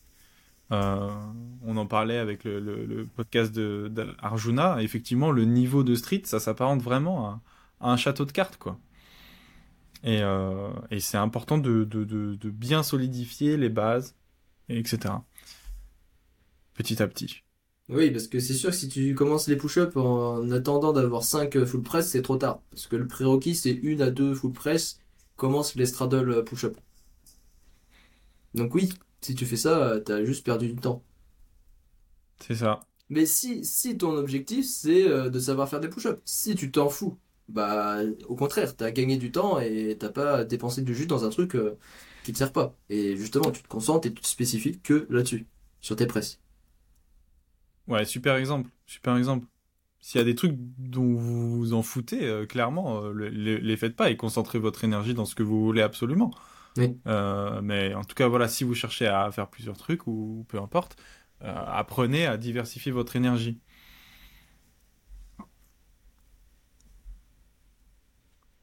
C'est comme, euh, c'est comme je m'entraînais la dernière fois et il y avait un athlète qui, qui, qui forçait bizarrement et il n'arrivait pas à, à bien forcer, à bien contrôler son mouvement de A à Z et ses combos, tu vois. Ce qui faisait qu'il il, perdait euh, sa négative, euh, il perdait ses bras tendus, il perdait son holo, tout ça, tout ça, tout ça. Et, euh, en fait, il m'expliquait que il se préservait pour pouvoir faire son combo en entier. Et je disais, mais non, t'as rien compris. force force à fond, force bien, même si tu vas faire moins, ça sera 100 fois mieux. Garde tes bras tendus, garde ton holo, garde ton contrôle, ton gainage tout le long de ta presse, et fais ta négative, quitte à ce que ta, négative, elle soit en straddle, tu vois. Mais, mais garde ton contrôle, on et mets ton ego de côté. Lui, il y avait vraiment ce côté ego de ah, je fais, je fais, je fais trois, trois, euh, trois press full, enfin un truc comme ça, mais en fait, non, mettez ton ego de côté, faites vos mouvements bien, bien conscientisés, bien forcés, bien tout ça, et en allant au max à chaque fois, et au fur et à mesure, ça va augmenter comme ça. Que de, de, de faire euh, plein de choses sans contrôle, euh, sans rien, ça, c'est du vent en fait. donc là aussi, c'est important de mettre son ego de côté sur, le, sur les, les, les combos, les moves, surtout quand on s'entraîne à plusieurs. Ayez, pas honte de votre niveau, ayez pas honte de ce que vous faites. Faites-le juste bien et, pour vous. C'est ça, ça qui est important aussi. Et oui, mais ça, c'est un, grand débat. Mais ce que je peux vous dire pour moi, c'est que même à mon prime, quand je commençais un, un hall plus press, typiquement, c'est ça. C'est donc euh, tu es euh, comme ça, au, fur et à mesure, tu as des crans d'affaissement où, où tu, tu dead en fait, un petit peu. Moi j'en avais trois maximum, je crois. Bref, on s'en fout. Et tu perds aussi ton holo, inévitablement. On pourrait se dire, euh, est-ce qu'il vaudrait pas mieux que je parte avec moins de holo et que je force moins? Je vais être à 80% de holo. L'effort, il augmente, il augmente, il augmente, il augmente, vu que je hold, je hold. Et au bout d'un moment, je suis en mode, ok, là ça devient, je suis à mon effort qui va faire que mon holo va baisser. Mais vu que j'ai économisé du jus en mode j'ai pas forcé direct à 100% de euh, direct dès le départ, je vais pouvoir réinjecter ce jus là quand mon effort est max et donc vraiment être à mon effort max de chez max et donc conserver mon 80% encore assez longtemps avant que ça commence à s'affaisser et presque ce qui fait que j'aurais eu un hold euh, plus stable en termes de forme plutôt que holo à fond et qui décroît euh, et qui s'affaisse et qui dead jusqu'à presse. Et ben en fait, ça ça marche pas. Et le truc qui marche le mieux, c'est de forcer mais à vous ar... moi je forçais mais à m'arracher les épaules de leur slot et ça me tirait dans les trapèzes mais comme un truc mais un truc de fou hein. je vous laisse imaginer avec les formes que j'avais à 20 21 euh, secondes de hall plus press les, les 5 premières secondes, mais je vous raconte pas comment je forçais, mais en fait, l'Ivan, c'est ça aussi, c'est on arrive à forcer plus fort que notre protraction, c'est-à-dire que le poids de notre corps, on est tellement fort dans notre position en planche et, et sur ce mouvement-là que le poids de notre corps, on arrive à, forcer encore plus que ça. C'est pas juste on a le holo et tout est à l'équilibre, c'est on arrive à forcer encore plus que ça. C'est comme si euh, je faisais un curl biceps, j'arrive en haut. C'est comme si Là, si je force encore plus, mon angle de bras, il va pas bouger. J'aurai toujours 20 euh, kilos comme ça. Bah, c'est comme si nous, on se mettait là, et en plus de ça, on forçait encore, encore, encore plus fort. Mais la position en soi, visuellement, elle change pas. Et bah, c'est le fait de forcer encore plus fort, et dès le début aussi fort, qui fait que tu as la meilleure forme tout le long, la forme la plus stable, et que euh, bah, tu as, la meilleure performance en fait. Donc du coup, même si, et je vous laisse imaginer, sachant que au niveau d'élite et à très haut niveau, ce truc-là, ça marche pas. Avoir un débutant qui me parle de ce truc-là, qui a, qui a à peine trois presses, mais gars, mais t'as rien compris. Juste force du mieux que tu peux. Parce que même à l'élite, et moi, moi je vous dis, hein, j'ai toujours forcé direct dès le début, comme si, euh, comme si tu, tu fais ton max en fait. Et c'est exactement la même chose en street lift et en power. Quand je déraque ma barre au squat et qu'il y a 40 kg, je la déraque de la même manière que quand je mets 150. Je fais mon bracing et tout, je suis en mode là il y a 400 kg. Et c'est comme ça que j'ai ma meilleure standardisation, j'ai la meilleure technique et je me mets le mieux techniquement dans mes mouvements, que j'ai les meilleures activations et que Hmm. mon mouvement est fort. Si je suis en mode, ok, non, il y a que 40, euh, je me conserve un peu, je m'échauffe comme ça, je fais ma montée en gamme. Arrivé à 150, qui sera ma charge de travail, je vais faire de la merde. J'aurais pas été échauffé. Parce qu'à 150, d'un seul coup, je vais me dire, ok, c'est bon, il y a lourd. Matin, euh, Hmm. je, je force. Bah, en fait, tous les aspects de la technique, je les aurais jamais, mon corps les aurait jamais vécus juste sur les séries d'avant. Du coup, bah, je suis pas échauffé techniquement, nerveusement, en activation des muscles et compagnie. Alors que si dès 40 kilos, je suis en mode, là, il y a 1000 kilos, bah, Mm. c'est bon. Et mes meilleures séances et les séances qui sont bien, bah, c'est quand je me loupe pas là-dessus. Enfin, c'est tout le temps ça, du coup, maintenant. Bon, c'est, c'est, c'est- ça, ça m'arrive très rarement de me louper. Et en fait, j'ai des chances de me louper les jours où je sens que je suis très fort. Je suis en mode, euh, je suis tellement fort qu'il y a ce truc-là de, euh, faut peut-être que je m'économise, que je m'économise, ce qui est une grosse erreur. Il faut pas s'économiser, il faut forcer l'ego. dès le début à fond. Hmm. Voilà. L'ego, l'ego, ouais. Et... Mais c'est hyper intéressant ce que tu dis parce que vraiment, justement, ça, ce dernier point, je pense qu'on est plein à le ressentir. Genre, oh, je me sens frais aujourd'hui, euh, mais vas-y, je m'échauffe, mais je m'échauffe tranquille. Genre, je fais des straddles, mais les straddles, je les fais en étant tout léger sans forcer, tu vois, ou des trucs comme ça. Mais en fait, non, parce que, parce que du coup, vous conscientisez pas votre mouvement et après, vous allez passer sur votre max direct et vous allez tomber en presse. C'est tout ce qui va se passer. Parce oui. que, parce que vous, vous avez rien, rien forcé, rien contrôlé. Et je vous le dis, en ce moment, c'est ce que je fais. Je force jusqu'à mourir tous les jours, euh, jusqu'à la fin, la fin, la fin, la fin. Et ça, c'est incroyable. Après, les gars, dans vos planches, vous ressentez vos épaules, vous ressentez votre protraction, vous sentez votre mouvement, vous le contrôlez. Et il n'y a rien de plus agréable que d'être en planche et de, sentir sa planche, de d'être dedans ju- jusqu'aux petits doigts, genre tous vos muscles, vous les conscientisez, vous avez du contrôle dessus. Et ça, ça peut arriver que si à chaque trail, vous donnez votre maximum et surtout vous pensez à tout, vous pensez à votre holo, à vos biceps, à, à, votre boule, et faites ça tout le temps. Et comme disait Nico, c'est hyper intéressant. Faites-le aussi durant votre échauffement, même si vous êtes trop fort et que vous dites ok, je commence au sol, euh, mais je fais euh, deux séries de straddle euh, press pour voir comment je me sens et tout.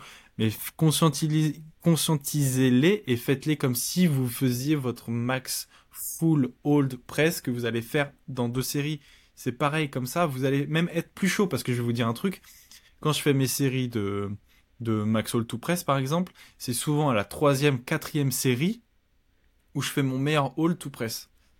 Donc qu'est-ce que ça veut dire? Ça veut dire que, en fait, en plus, le fait de forcer bien sur votre échauffement, ça va non seulement pas vous enlever de l'énergie pour votre max, mais ça va vous en donner et vous allez être encore plus fort.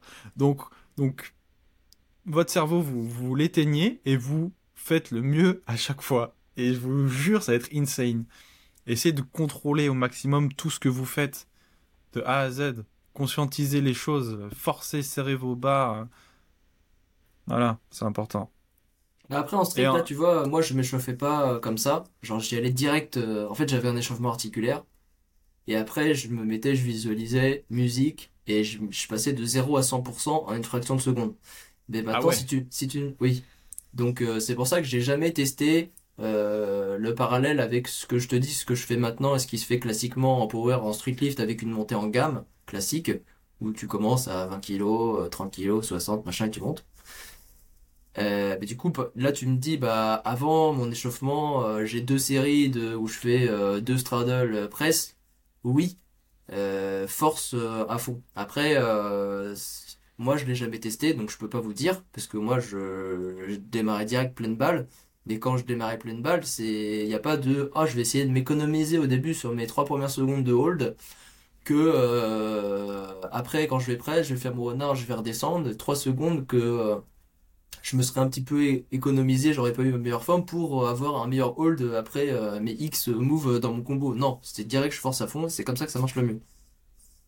Mais du coup, parce que après, en fait, c'est un...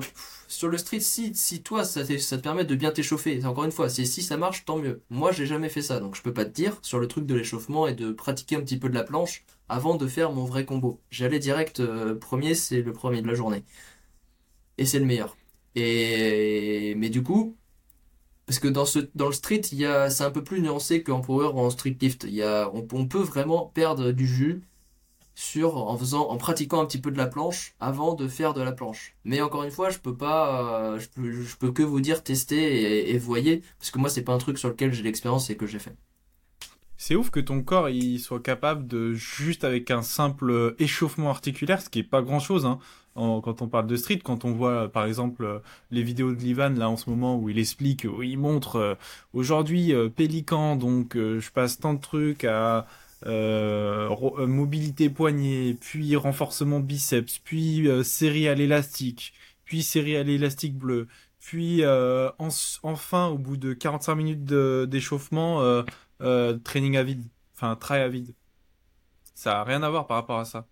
Moi, je sais que, enfin, euh, je sais pas si je serais capable de faire comme toi, à juste faire échauffement articulaire et d'un coup envoyer dans les biceps, dans les épaules, dans les coudes un 100% d'intensité. Genre, je pense que mes douleurs feront que mon mouvement ne sera pas exécuté de la bonne manière, tu vois. Bah c'est ça aussi, c'est que moi j'avais cette chance de bah de pouvoir pratiquer les mouvements à froid, mais parce que je me suis entraîné comme ça aussi, j'ai adapté mon corps, loi de l'Hormèse, pour pouvoir faire du 0 à 100% à froid. Mais oui, voilà, c'est pour ça que je vous dis d'essayer, parce que c'est propre à chacun. Et typiquement, bah, l'Ivan, il a besoin de une heure pour s'échauffer et d'être hyper progressif et de tout échauffer, bien parfait, avant de faire à vide. Comme moi, maintenant, aujourd'hui, en, en, en squat, bah, en squat, typiquement, ça me prend, euh, des fois, il y avait une époque, ça me prenait presque une heure pour m'échauffer. Mais du Le coup, loi de l'Hormèse, Bah, loi de l'Hormèse, voilà, maintenant, si, si si t'as un- envie, est-ce que tu pourrais ne plus faire tes, tes trucs en squat? Voilà. Et est-ce que l'Ivan pourrait faire Oui. euh, direct?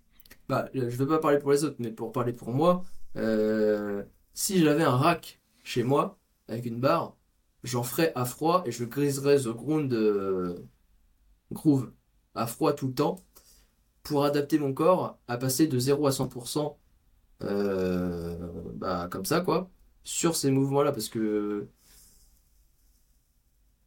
après, il y, a un truc qui me vient en tête, mais je ferai ça. Du coup, oui, j'en serais capable de direct passer à mon top 7 euh, sans échauffement à froid ou, voilà, avec un truc qui dure euh, 10 minutes. Parce qu'aujourd'hui, euh, ce que je fais pour m'échauffer, par exemple, au squat, c'est, ben, je te le dis, ça prenait presque une heure. Avant d'arriver à ma série de travail, ça me prenait des fois une heure. Aujourd'hui, j'ai j'ai réussi à un peu réduire.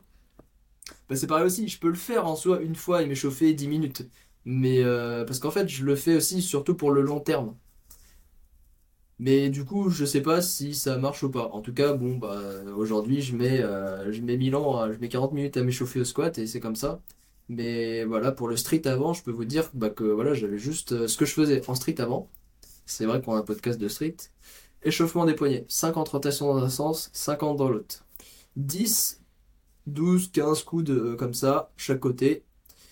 Ensuite, des ronds d'épaule. Et quand je faisais mes ronds d'épaule, genre euh, 3-4 dans un sens, que je savais l'énergie que j'avais et que je savais si j'étais fort ou pas. Ça veut dire à quel point je me connaissais. Oui, mais ça, c'est ça c'est ouf. Quand j'y repense, euh, quand j'en fais, parce que j'ai toujours plus ou moins le même échauffement bah, adapté aujourd'hui en fonction des mouvements que je pratique, mais euh, des fois j'y repense, je me dis, ah putain, c'est vrai qu'à l'époque, euh, je faisais trois ronds d'épaule dans un sens, dans un l'autre, je savais aujourd'hui quelle perf j'allais avoir et mon niveau de forme du jour. Comme dans un C'est- animé, quoi. C'est, c'est- Non mais, je te c'est jure, ok. oui, je faisais ça, j'étais ok, aujourd'hui, le training, ça va être comme ça. Excellent. Je, je t'aime. Et euh, après, je vais chauffer la nuque euh, bien, donc euh, un truc, truc, truc, machin, c'est hyper important d'échauffer la nuque, surtout en street. Et même, enfin, c'est un raisonnement qui est bête et méchant, mais euh, ça part du cerveau. hein. Donc si là, c'est pas échauffé, comment est-ce que tu veux que ton ça passe bien? Non, mais bref. Ouais, Et intéressant. euh, donc ça, ça, et j'accède beaucoup sur la nuque, la tête. Et après, euh, dérouillage des poignets, voilà, vite fait, quelques trucs euh, au sol, avant, arrière, enfin, j'ai vraiment les gestes détaillés, euh, bref, voilà. Ensuite, échauffement des coudes au sol en mode je me mets comme ça, je force ici. Ça, c'est important pour les maltests.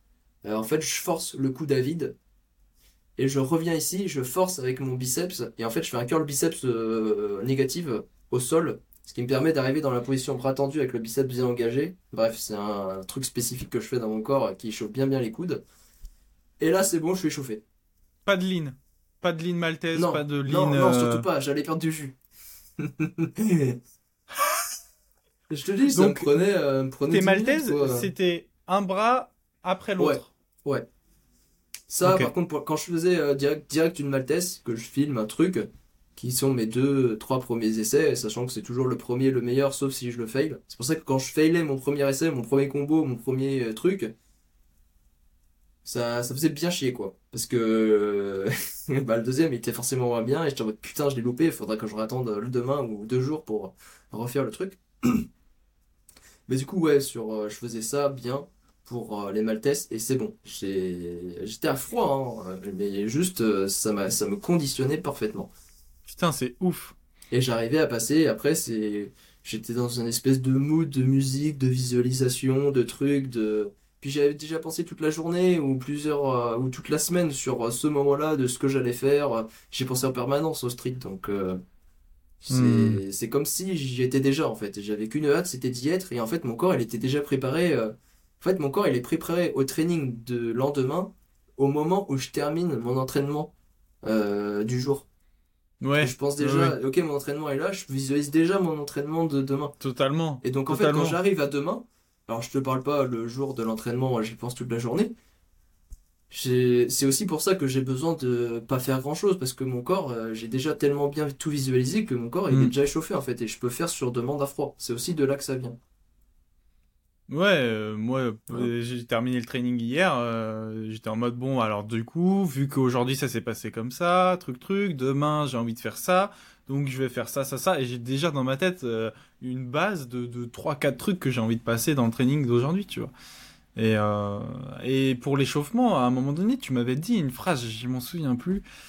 L'échauffement, c'est deux points, et il y avait trois facteurs. Quatre. Euh, ou quatre. Quatre.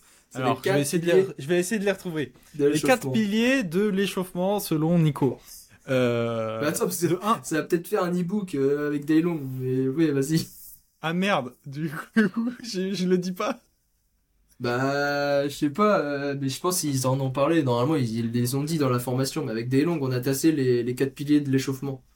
Bon, on peut les dire. Si, si, on peut les dire. On, peut les dire sans les, sans les, les détailler. Oui, après, oui, Bon, en tout cas, moi, moi, j'essaie de les trouver. Comme vous, les gars, là, pendant que vous essayez d'écouter le podcast, quels sont, selon vous, selon vous, les quatre piliers d'un échauffement? Bon, selon moi, Jules, euh, je, dirais donc que c'est personnel. Parce que effectivement, euh, moi, pour l'instant, j'ai été habitué à bien m'échauffer, à faire des trucs avant de lancer. Je sais que Daylong, je l'ai jamais vu s'échauffer. Euh, sauf quand il est blessé et que voilà. Mais sinon, pareil, c'est full à froid. Nico, il a son truc à lui. Chacun est différent. Tout le monde est différent, donc c'est personnel déjà. Et c'est peut-être le numéro un. Ensuite, euh, deuxième pilier de l'échauffement, euh, c'est personnel. Donc, c'est aussi en fonction de ton environnement et de ton état. Donc, euh, si t'es blessé, comme je disais, tu vas pas faire le même échauffement que si t'es pas blessé. Si tu veux faire des maltaises, tu vas pas faire le même échauffement que si tu vas faire des des, des foules. Donc c'est spécifique, c'est personnel, mais c'est aussi spécifique en fonction de ta séance, de ce que tu vas faire, et de comment tu te sens, et de ton background, et tout ça. Est-ce que ça rentre dans le même truc que personnel? Je sais pas, mais je dirais spécifique aussi. Un peu. Il y a des trucs que tu as dit qui rentrent dans le mot personnel, mais il y en a d'autres qui rentrent dans un mot qui englobe encore mieux ce que tu dis. Ok.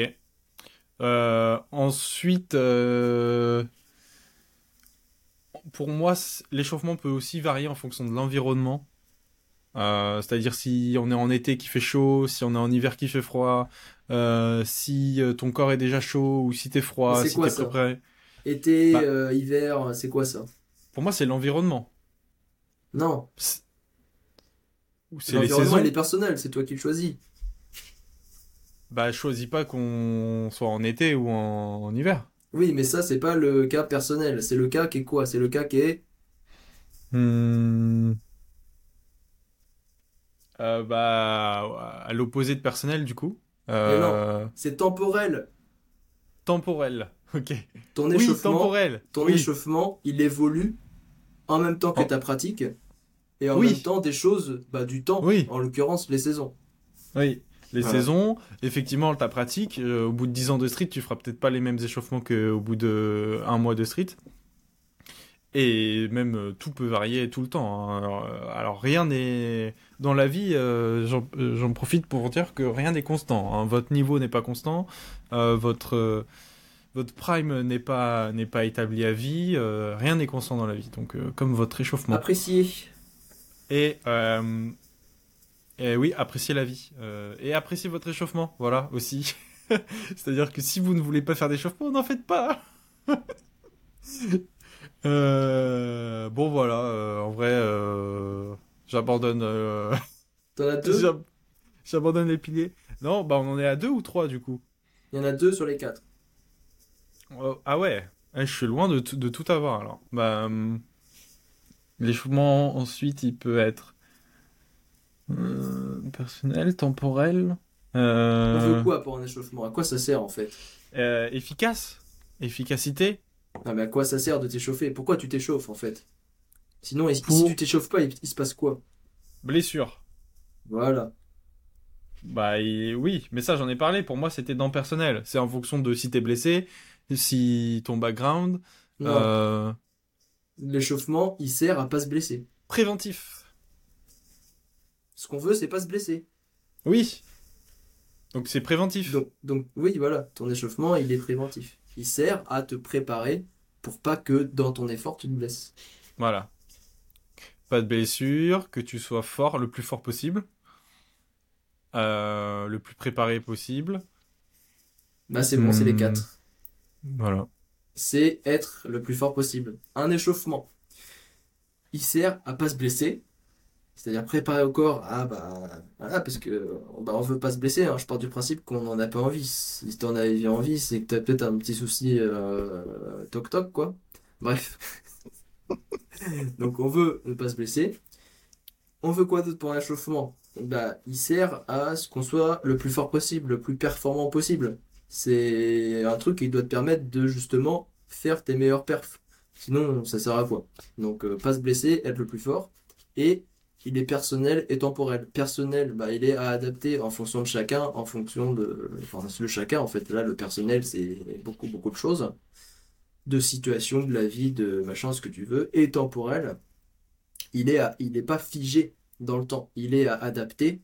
Euh, il faut pas se dire, ok, cet échauffement-là, je vais le garder toute ma vie. Peut-être que tu vas le garder toute ma vie, mais il faut constamment te remettre en question et savoir si, euh, bah, justement, en fonction des quatre autres trucs, des mouvements que tu pratiques, de, de Mm. est-ce que c'est toujours ça qui te permet d'être fort, euh, Mm. de pas te blesser et euh, qui est adapté à toi, bah voilà, c'est la temporalité du truc et peut-être que tu t'échaufferas même pas forcément pareil euh, en été qu'en hiver, donc enfin, Mm. voilà quoi, tout ça.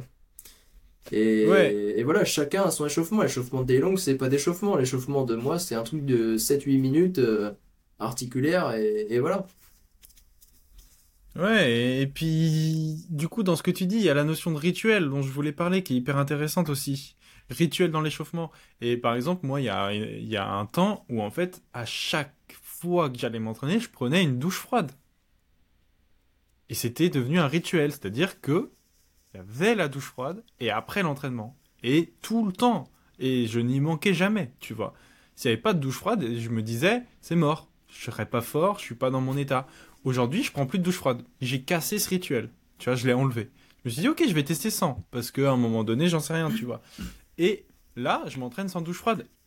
Et euh, est-ce que je serais meilleur avec la douche froide ou pas? J'en sais rien. En tout cas, là, le rituel, il est plus là, tu vois. Il y a d'autres rituels. On crée chacun son rituel avant, avant son entraînement, tu vois. Euh, que ça soit mettre, mettre la musique, euh, boire votre café, boire votre monster, euh, écouter tel truc, penser à tel truc, visualiser tel truc. Il y a un... Souvent, il y a des rituels. Et le pouvoir du rituel, il est très important. Ça entrecoupe avec ce qui est la notion d'habitude. Chacun a une habitude. Il faut aussi savoir les casser, changer ses habitudes, tester des nouveaux trucs, genre tester euh, voilà, est-ce que je suis vraiment dépendant d'une douche froide pour pouvoir m'entraîner et être fort? Est-ce que je suis dépendant de la musique pour pouvoir m'entraîner et être fort? Est-ce que je suis dépendant de la caféine pour pouvoir m'entraîner et être fort? Tester des trucs, j'en ai déjà parlé. Mais voilà, en ce moment, par exemple, pour moi, il n'y a plus la douche froide, mais euh, il y a toujours mon échauffement et ça se passe très bien. Euh, et ça se trouve, à un moment donné, j'aurais envie de retourner à la douche froide et, de, de diminuer l'échauffement ou de l'enlever, j'en sais rien, tu vois. Donc tester des choses et essayer de penser à ces côtés rituels qui sont très importants et qui, je pense, façonnent vraiment notre mental. Qu'est-ce qu'il fait Mais oui, du coup, l'aspect Je crois que ça t'inspire. oui, et les rituels, c'est vachement important et il faut aussi le remettre en question de temps en temps quand même. Est-ce que j'ai toujours besoin de la douche froide? Tiens, je vais tester. Ah oui, c'est vraiment un truc qui m'aide qui et je le garde. Et mais ouais, le, le fait de ritualiser, les... on se sert de l'échauffement pour ça. Ça te permet de vraiment te mettre dans le truc. Bah moi typiquement c'est ça avec euh, la salle. C'est en fait c'est vraiment euh, j'ai connu les deux opposés avec euh, la salle aujourd'hui et le street avant. Le street où j'avais quasiment pas besoin de rituel pour balancer un truc et à froid dans la rue, bim, c'est ma meilleure perf. Et aujourd'hui où je suis en mode putain j'ai pas envie de m'entraîner, je suis naze truc machin. Au moment où je rentre dans la salle et que caca, direct. Après, je me change, ou l'inverse, des fois, ça dépend. Et je vais à mon endroit où j'ai l'habitude à chaque fois et je commence à m'échauffer, à faire mon truc articulaire. C'est bon, je suis dans ma bulle, dans ma bulle, pardon. Et c'est le rituel qui commence et, tout tac tac tac. Et là, je me mets dedans hmm. instantanément, fois 8000 et, et de plus en plus au fur et à mesure que l'échauffement avance et, et tout quoi. Et après, euh, bah c'est parfait quoi. Et voilà, aujourd'hui, c'est pour ça que je peux pas d'un seul coup bananer à froid euh, n'importe quelle perf euh, que je voudrais. Alors qu'en street avant, vu que j'avais peu de rituels, bah je pouvais. C'est ça aussi. C'est que casser des rituels, ça a aussi. En fait, c'est intéressant la notion de rituel parce que d'un côté, ça, ça peut être apparenté à une barrière, à un truc de putain, si tu l'as pas, ça y est, le monde il est il est terminé genre. Et le problème avec les gens qui ont trop de rituels, c'est que bah tu peux plus t'entraîner dehors, tu peux plus faire tel truc, tu peux et tu tu peux carrément euh, te, créer tellement de conditions dans ta tête mm. que euh, en fait euh, t'es nul parce que t'es fort jamais. Et pour moi, une notion de quelqu'un qui est fort, c'est quelqu'un qui est fort tout le temps. Ça c'est intéressant c'est un mec dans la rue, tu lui dis vas-y fais, fais, fais du push-up tout press et il fait du push-up tout press. Pour moi c'est impressionnant. C'est ce qui me motive d'ailleurs et ce qui me donne là un peu plus envie de casser des rituels de plus en plus et même des rituels d'échauffement et tout, de voir comment je me sens pour pouvoir euh, pouvoir fournir le plus de force possible le plus souvent possible. Et euh, d'ailleurs tu m'y feras penser, ça serait cool qu'on parle un peu de crise de groove après. Et, euh, et donc voilà, ce que je voulais dire avec les rituels, c'est qu'il y a ce côté de barrière, ça peut vite être une barrière et des limites qu'on s'impose. Donc c'est pour ça que c'est important de apprendre à les déconstruire pour que ce soit plus des barrières mais des outils. Ça reste juste des outils, genre l'outil de la caféine. Genre ok, avec la caféine, je me sens bien, mais je peux aussi, je sais que je peux m'entraîner sans caféine. Euh, pareil avec les douches froides, euh, tout ça. Donc ça peut être des limites. Il faut pas que ce soit des limites, il faut que ce soit des outils et apprenez à les déconstruire. Et par contre aussi, ça peut vous permettre d'être bien plus fort et de rentrer dans votre entraînement quand vous en avez pas envie. Généralement, comme dit Nico, voilà, hop, tu rentres dans ton temple, tu rentres dans ta salle, ton cerveau il a switch automatiquement, même si à l'entrée t'avais pas envie de t'entraîner, t'es dedans, maintenant t'as envie. Parce que t'es dans le rituel, ton corps il est habitué. Le corps il aime aussi les habitudes. Il aime qu'on s'entraîne tout le temps à la même heure. À 18h, il va sécréter plus de euh, truc truc truc. Euh, je veux pas dire de bêtises, mais, je crois qu'il y a vraiment un truc de, phénomène d'habitude. Genre, si tu es habitué à t'entraîner à 18h, à 18h, ton corps va être plus apte à faire diminuer les taux de, de fatigue, à augmenter les taux de, de testo, de concentration, tout ça, tout ça, tout ça. Donc, l'habitude, c'est bien aussi. Euh, mais il faut savoir euh, aussi sortir de sa zone de confort. Tout ça, c'est un équilibre. Hein. Euh, comme, on, comme on le dit souvent avec Nico, voilà, tout n'est qu'un équilibre. Il faut savoir gérer tout ça. Mais euh, voilà, ce qui est intéressant avec un rituel aussi, c'est que vous pouvez euh, euh, vous mettre dans votre entraînement les jours où vous en avez totalement pas envie. Bah, hop, douche froide. Voilà, vous avez tout oublié là, il n'y a que l'entraînement et c'est bon en fait, c'est parti. Parce que ce qui est bien, il faut que je le rappelle aussi, qu'est-ce qui rentre dans une notion de rituel? C'est la notion d'action. Souvent, on n'a pas envie de faire les trucs et tout parce qu'on est dans un mode d'inaction. Mais dès qu'on est rentré dans une action, ça engendre l'autre action. Et, euh, souvent, dans les rituels, il y a cette notion d'action. Touche froide, café, euh, aller à la salle, euh, truc, truc, truc. Donc, action. Encore une fois, faire des choix, faire des actions, c'est ce qui nous fait avancer. Et donc, crise de groove, je sais plus si on en avait parlé dans les prochains, dans les derniers podcasts. Euh, Qu'est-ce que tu penses du grise de groove? Qu'est-ce que c'est? Pourquoi? Pourquoi le grise de groove? Est-ce que c'est intéressant? Est-ce que c'est nul? Est-ce que c'est une perte de temps? Est-ce que c'est juste une risque, euh, un risque de plus de se faire des blessures? Ou est-ce qu'il y a vraiment un intérêt nerveux? Et est-ce que ça va pas prendre de l'énergie sur le training? Euh, Est-ce que ça va pour qui? Pour quand? Euh, Comment? Ben oui, mais en Mais c'est fait, vaste. ouais, ça va. Mais euh, c'est la meilleure d'entraînement euh, du monde de, la Terre. En fait, si tu peux t'entraîner à froid, sans échauffement, avec un truc minimal qui te permet de lancer des figures plus ou moins à la demande sur la journée, grise de groove. C'est le meilleur truc d'entraînement. Et c'est enfin, marrant parce que euh, à mon, à mon époque, quand j'ai commencé le street, je le faisais inconsciemment et intuitivement. Mais pourquoi je, le faisais? Parce que je pouvais me permettre euh, bah, de le faire euh, comme ça sur demande, je me blessais pas. Et, aussi, je me suis blessé, mais j'ai choisi de m'adapter pour pouvoir lancer des moves à froid parce que euh, la finalité du street pour moi, elle était en partie là-dedans. Euh, ça rejoint un peu le truc que tu disais tout à l'heure de un gars qui est fort, c'est un gars qui est capable de lancer sur demande, bim, comme ça, de performer. Et pas d'avoir besoin de son petit café, son petit truc et son machin avant, avant de, Oui, c'est ça. Ça avant de devient vite machin. ridicule. Voilà. Mais euh, et euh, et du coup, bah, en fait, pendant longtemps et mes débuts street, j'ai fait, en fait, j'ai grisé ce groove tout le temps en lycée. Bah, vous verrez, euh, je- j'ai une, une des premières posts sur mon Insta, c'est moi qui fais une foule en salle de perm. Et parce que je faisais des foules en salle de perm et je faisais des, foules et des straddles et des trucs à la, à la cour de récré sur les bancs et les machins. Et alors, je vous dis pas quand je, quand je bougeais en ville ou quoi, n'importe quoi, j'en faisais tout le temps.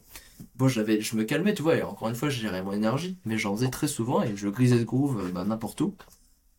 En plus du training ou pas, quand il n'y avait pas de training, ou quand je savais que j'allais pas m'entraîner, bah, j'en faisais dans la journée comme ça tout le temps, mais parce que j'étais passionné, parce que j'adorais ça, j'avais tout le temps envie d'en faire. Et euh, c'est une méthode d'entraînement qui est vachement bien parce que, en fait, à chaque fois, entre chaque try, bah, t'as reconstitué beaucoup d'ATP plus que euh, quand tu fais un entraînement de une heure où euh, tes premiers temps de repos qui sont les plus longs, tu prends 5 minutes. Donc, forcément, bah, chaque try, t'es plus fort. C'est comme si tous tes tries de la journée, bien sûr ton énergie elle baisse, mais tous tes tries de ta journée, c'est tous les premiers tries de tes, de tous Ouais. tes, de tous tes premiers tries de tes 7 entraînements euh, quotidiens de la semaine. Mais que t'as fait en une journée.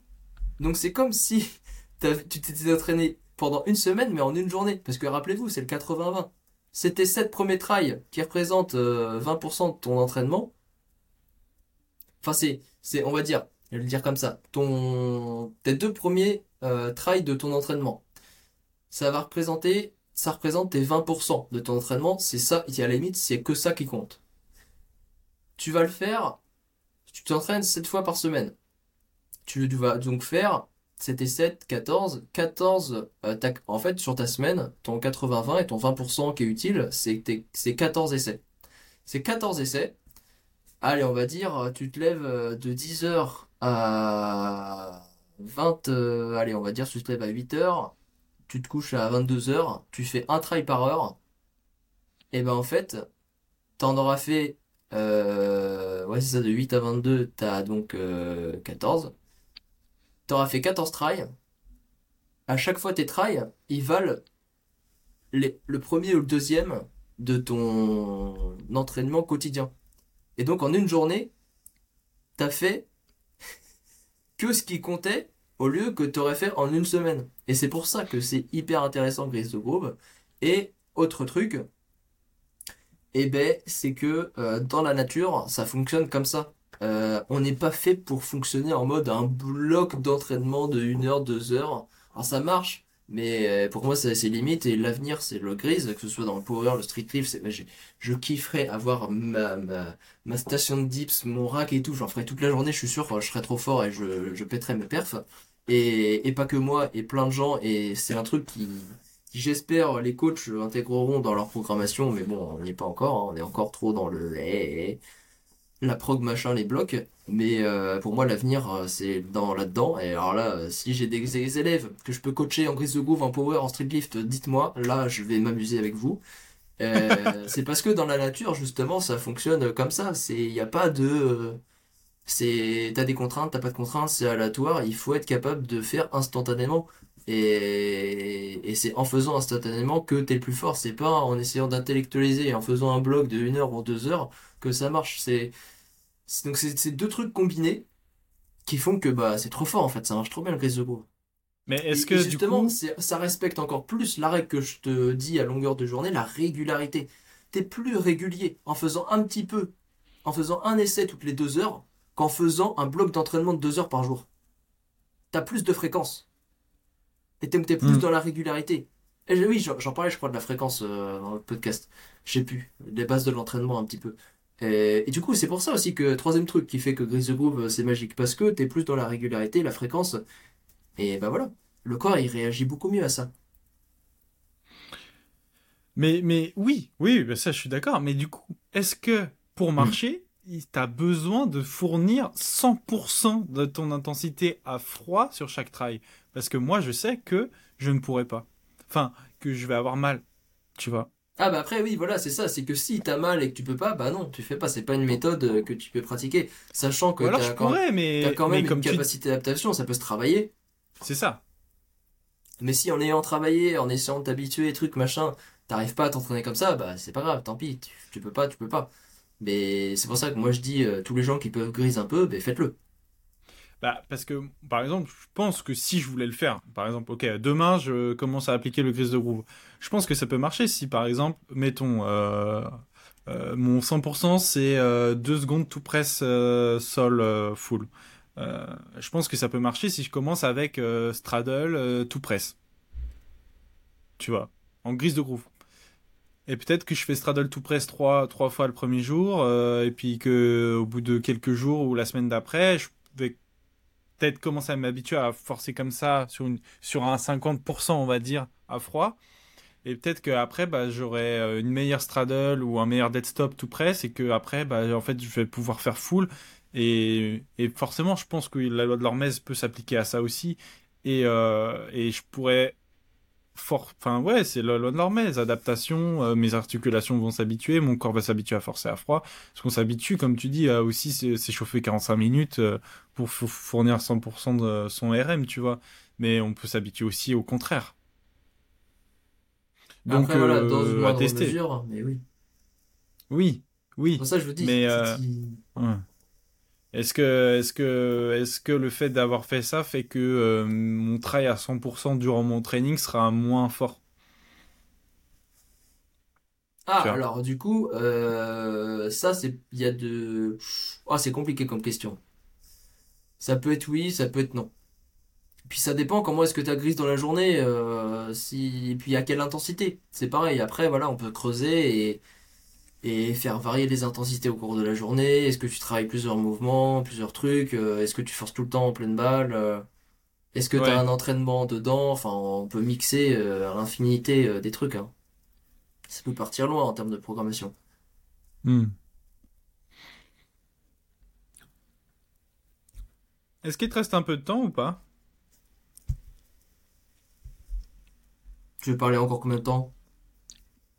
Bah, je voulais, bah, c'est un long sujet, du coup, c'est pour ça. Est-ce que je, est-ce qu'on parle du, des purges et du décrassage maintenant, ou est-ce qu'on réserve ça pour le prochain épisode? Non, ouais, le prochain. Ouais, parce que ça, c'est un sujet que je veux bien, Oui, là, bien mieux dedans oui. et, et, euh, et je me dis, ouais, ça, sûrement pour le prochain épisode. Ça, ce sera hyper intéressant, les gars. On parlera du nerveux, de la gestion de repos, de, de quand est-ce que vous arrivez dans le rouge nerveusement, comment faire, que faire, comment adapter, comment Nico et moi, on a nos, nos façons de s'adapter à quand est-ce qu'on arrive dans le rouge, comment rebondir, comment actualiser son niveau. Euh, tout ça, ça va être hyper intéressant dans le prochain podcast. Euh, mais en tout cas, euh, voilà pour Grise de Groove. Est-ce que tu as encore des choses à dire sur Grise de Groove ou... Bah, en vrai, c'est un truc qui marche si vraiment t'as la passion et t'es passionné du sport et que tu kiffes. C'est. En fait, je me vois pas faire m'entraîner comme ça sans vraiment être un mordu des planches, tu vois.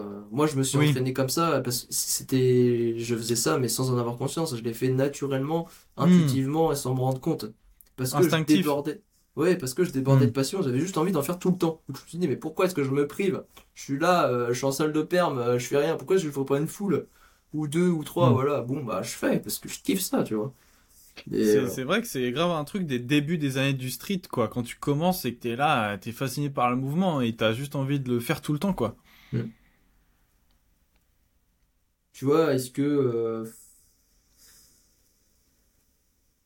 Enfin, en même temps, aujourd'hui, je m'entraîne plus du tout dans la même philosophie que je m'entraînais maintenant en style. J'allais dire, est-ce que je suis autant passionné avant que je le suis aujourd'hui dans ma pratique du squat, du dips, de tout ça, pour pouvoir en faire du grise de groove euh, Je sais pas, j'ai même pas de réponse parce que je, je pratique plus euh, dans la même philosophie d'entraînement, mais voilà, je pense que c'est quand même réservé à quelqu'un. Il faut vraiment que vous kiffez un minimum vos mouvements pour pratiquer cette méthode-là euh, correctement. Hmm.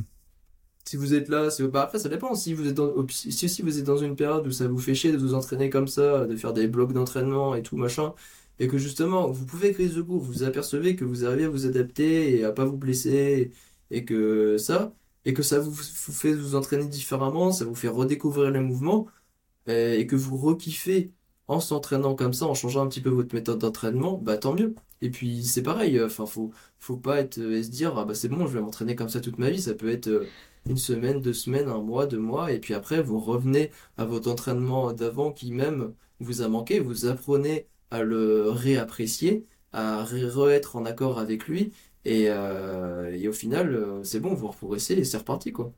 C'est toujours ça. Hmm. Oui, voilà, testez, testez les trucs sur vous, euh, voyez ce qui, ce, qui, ce qui marche sur vous, ce qui vous plaît, et puis euh, vous êtes totalement libre de changer, euh, de changer les choses et d'y revenir plus tard ou pas. Je l'ai dit, il faut savoir se remettre en question, faut pas être borné. C'est tout est une question de juste milieu, de nuance, d'équilibre. Et voilà, il faut pas se dire ah c'est bon, c'est ça, c'est du coup je fais jusqu'à la fin de mes jours. Non, parce que ça peut être amené à changer. Et si c'est amené à changer et que toi t'es en mode euh, bah t'es dans le dogme et t'es dans l'extrême et bah, que t'es bloqué bah et que tu changes pas bah ça a pu marcher en fait. Et si ça marche plus bah t'es pas content quoi. C'est ça. Ce qu'on veut c'est être content. Du coup, bah, faut se remettre en question quand même de temps en temps.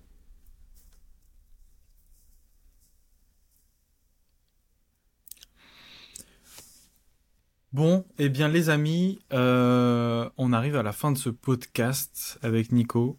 Euh, merci à tous d'avoir écouté. Si ça vous a plu, euh, n'hésitez pas à le partager autour de vous, à l'envoyer à vos potes, à mettre 5 étoiles Mais surtout l'envoyer à vos potes, euh, voilà, et euh, à, nous dire euh, si vous avez aimé, si ça vous a plu. Donc, merci Nico pour ce podcast. Bah ouais, avec plaisir. Là, mon gars, je suis content. Là, il était, il est carré, carré dans l'axe, très toute forme le podcast. Là, on s'est, on concentré, les gars. T'as un peu teasé le prochain podcast? T'as dit euh, purge, truc, machin. Ouais, c'est bien de. Tu vois, comme ça, on vous tient en, en haleine un petit peu. Ouais, je pense que vraiment le, le, le, prochain podcast, il peut être hyper intéressant pour tous ceux qui galèrent à, à gérer, euh, à gérer votre euh, niveau d'énergie, à gérer son nerveux et tout ça. Euh, en plus, le podcast qui, qui est sorti avant cet épisode-là avec Arjuna, on parle déjà un peu des, des chutes du système nerveux, des, des baisses de niveau, tout ça. Donc c'est une petite introduction ah bah oui, au bah, podcast. Euh, euh. on, a, on, a, on, a, commencé à en parler, tu vois, sans trop donner de réponse. Euh, donc ouais, la, semaine prochaine, ce sera hyper intéressant. On va parler de cyclage de force, tout ça. Donc, euh, donc, euh, donc voilà, ouais, très content de ce podcast, très concentré. On était bien strict forme, bien. Euh, donc, on va essayer d'augmenter à chaque fois la qualité de mieux en mieux. Hein. donc voilà. Eh ben, merci à tous les gars. passez une bonne semaine, entraînez-vous bien. Oubliez pas la loi de l'Hormèse, entraînez-vous. Et, et puis bah portez-vous bien et bah salut, à la prochaine. Bah allez là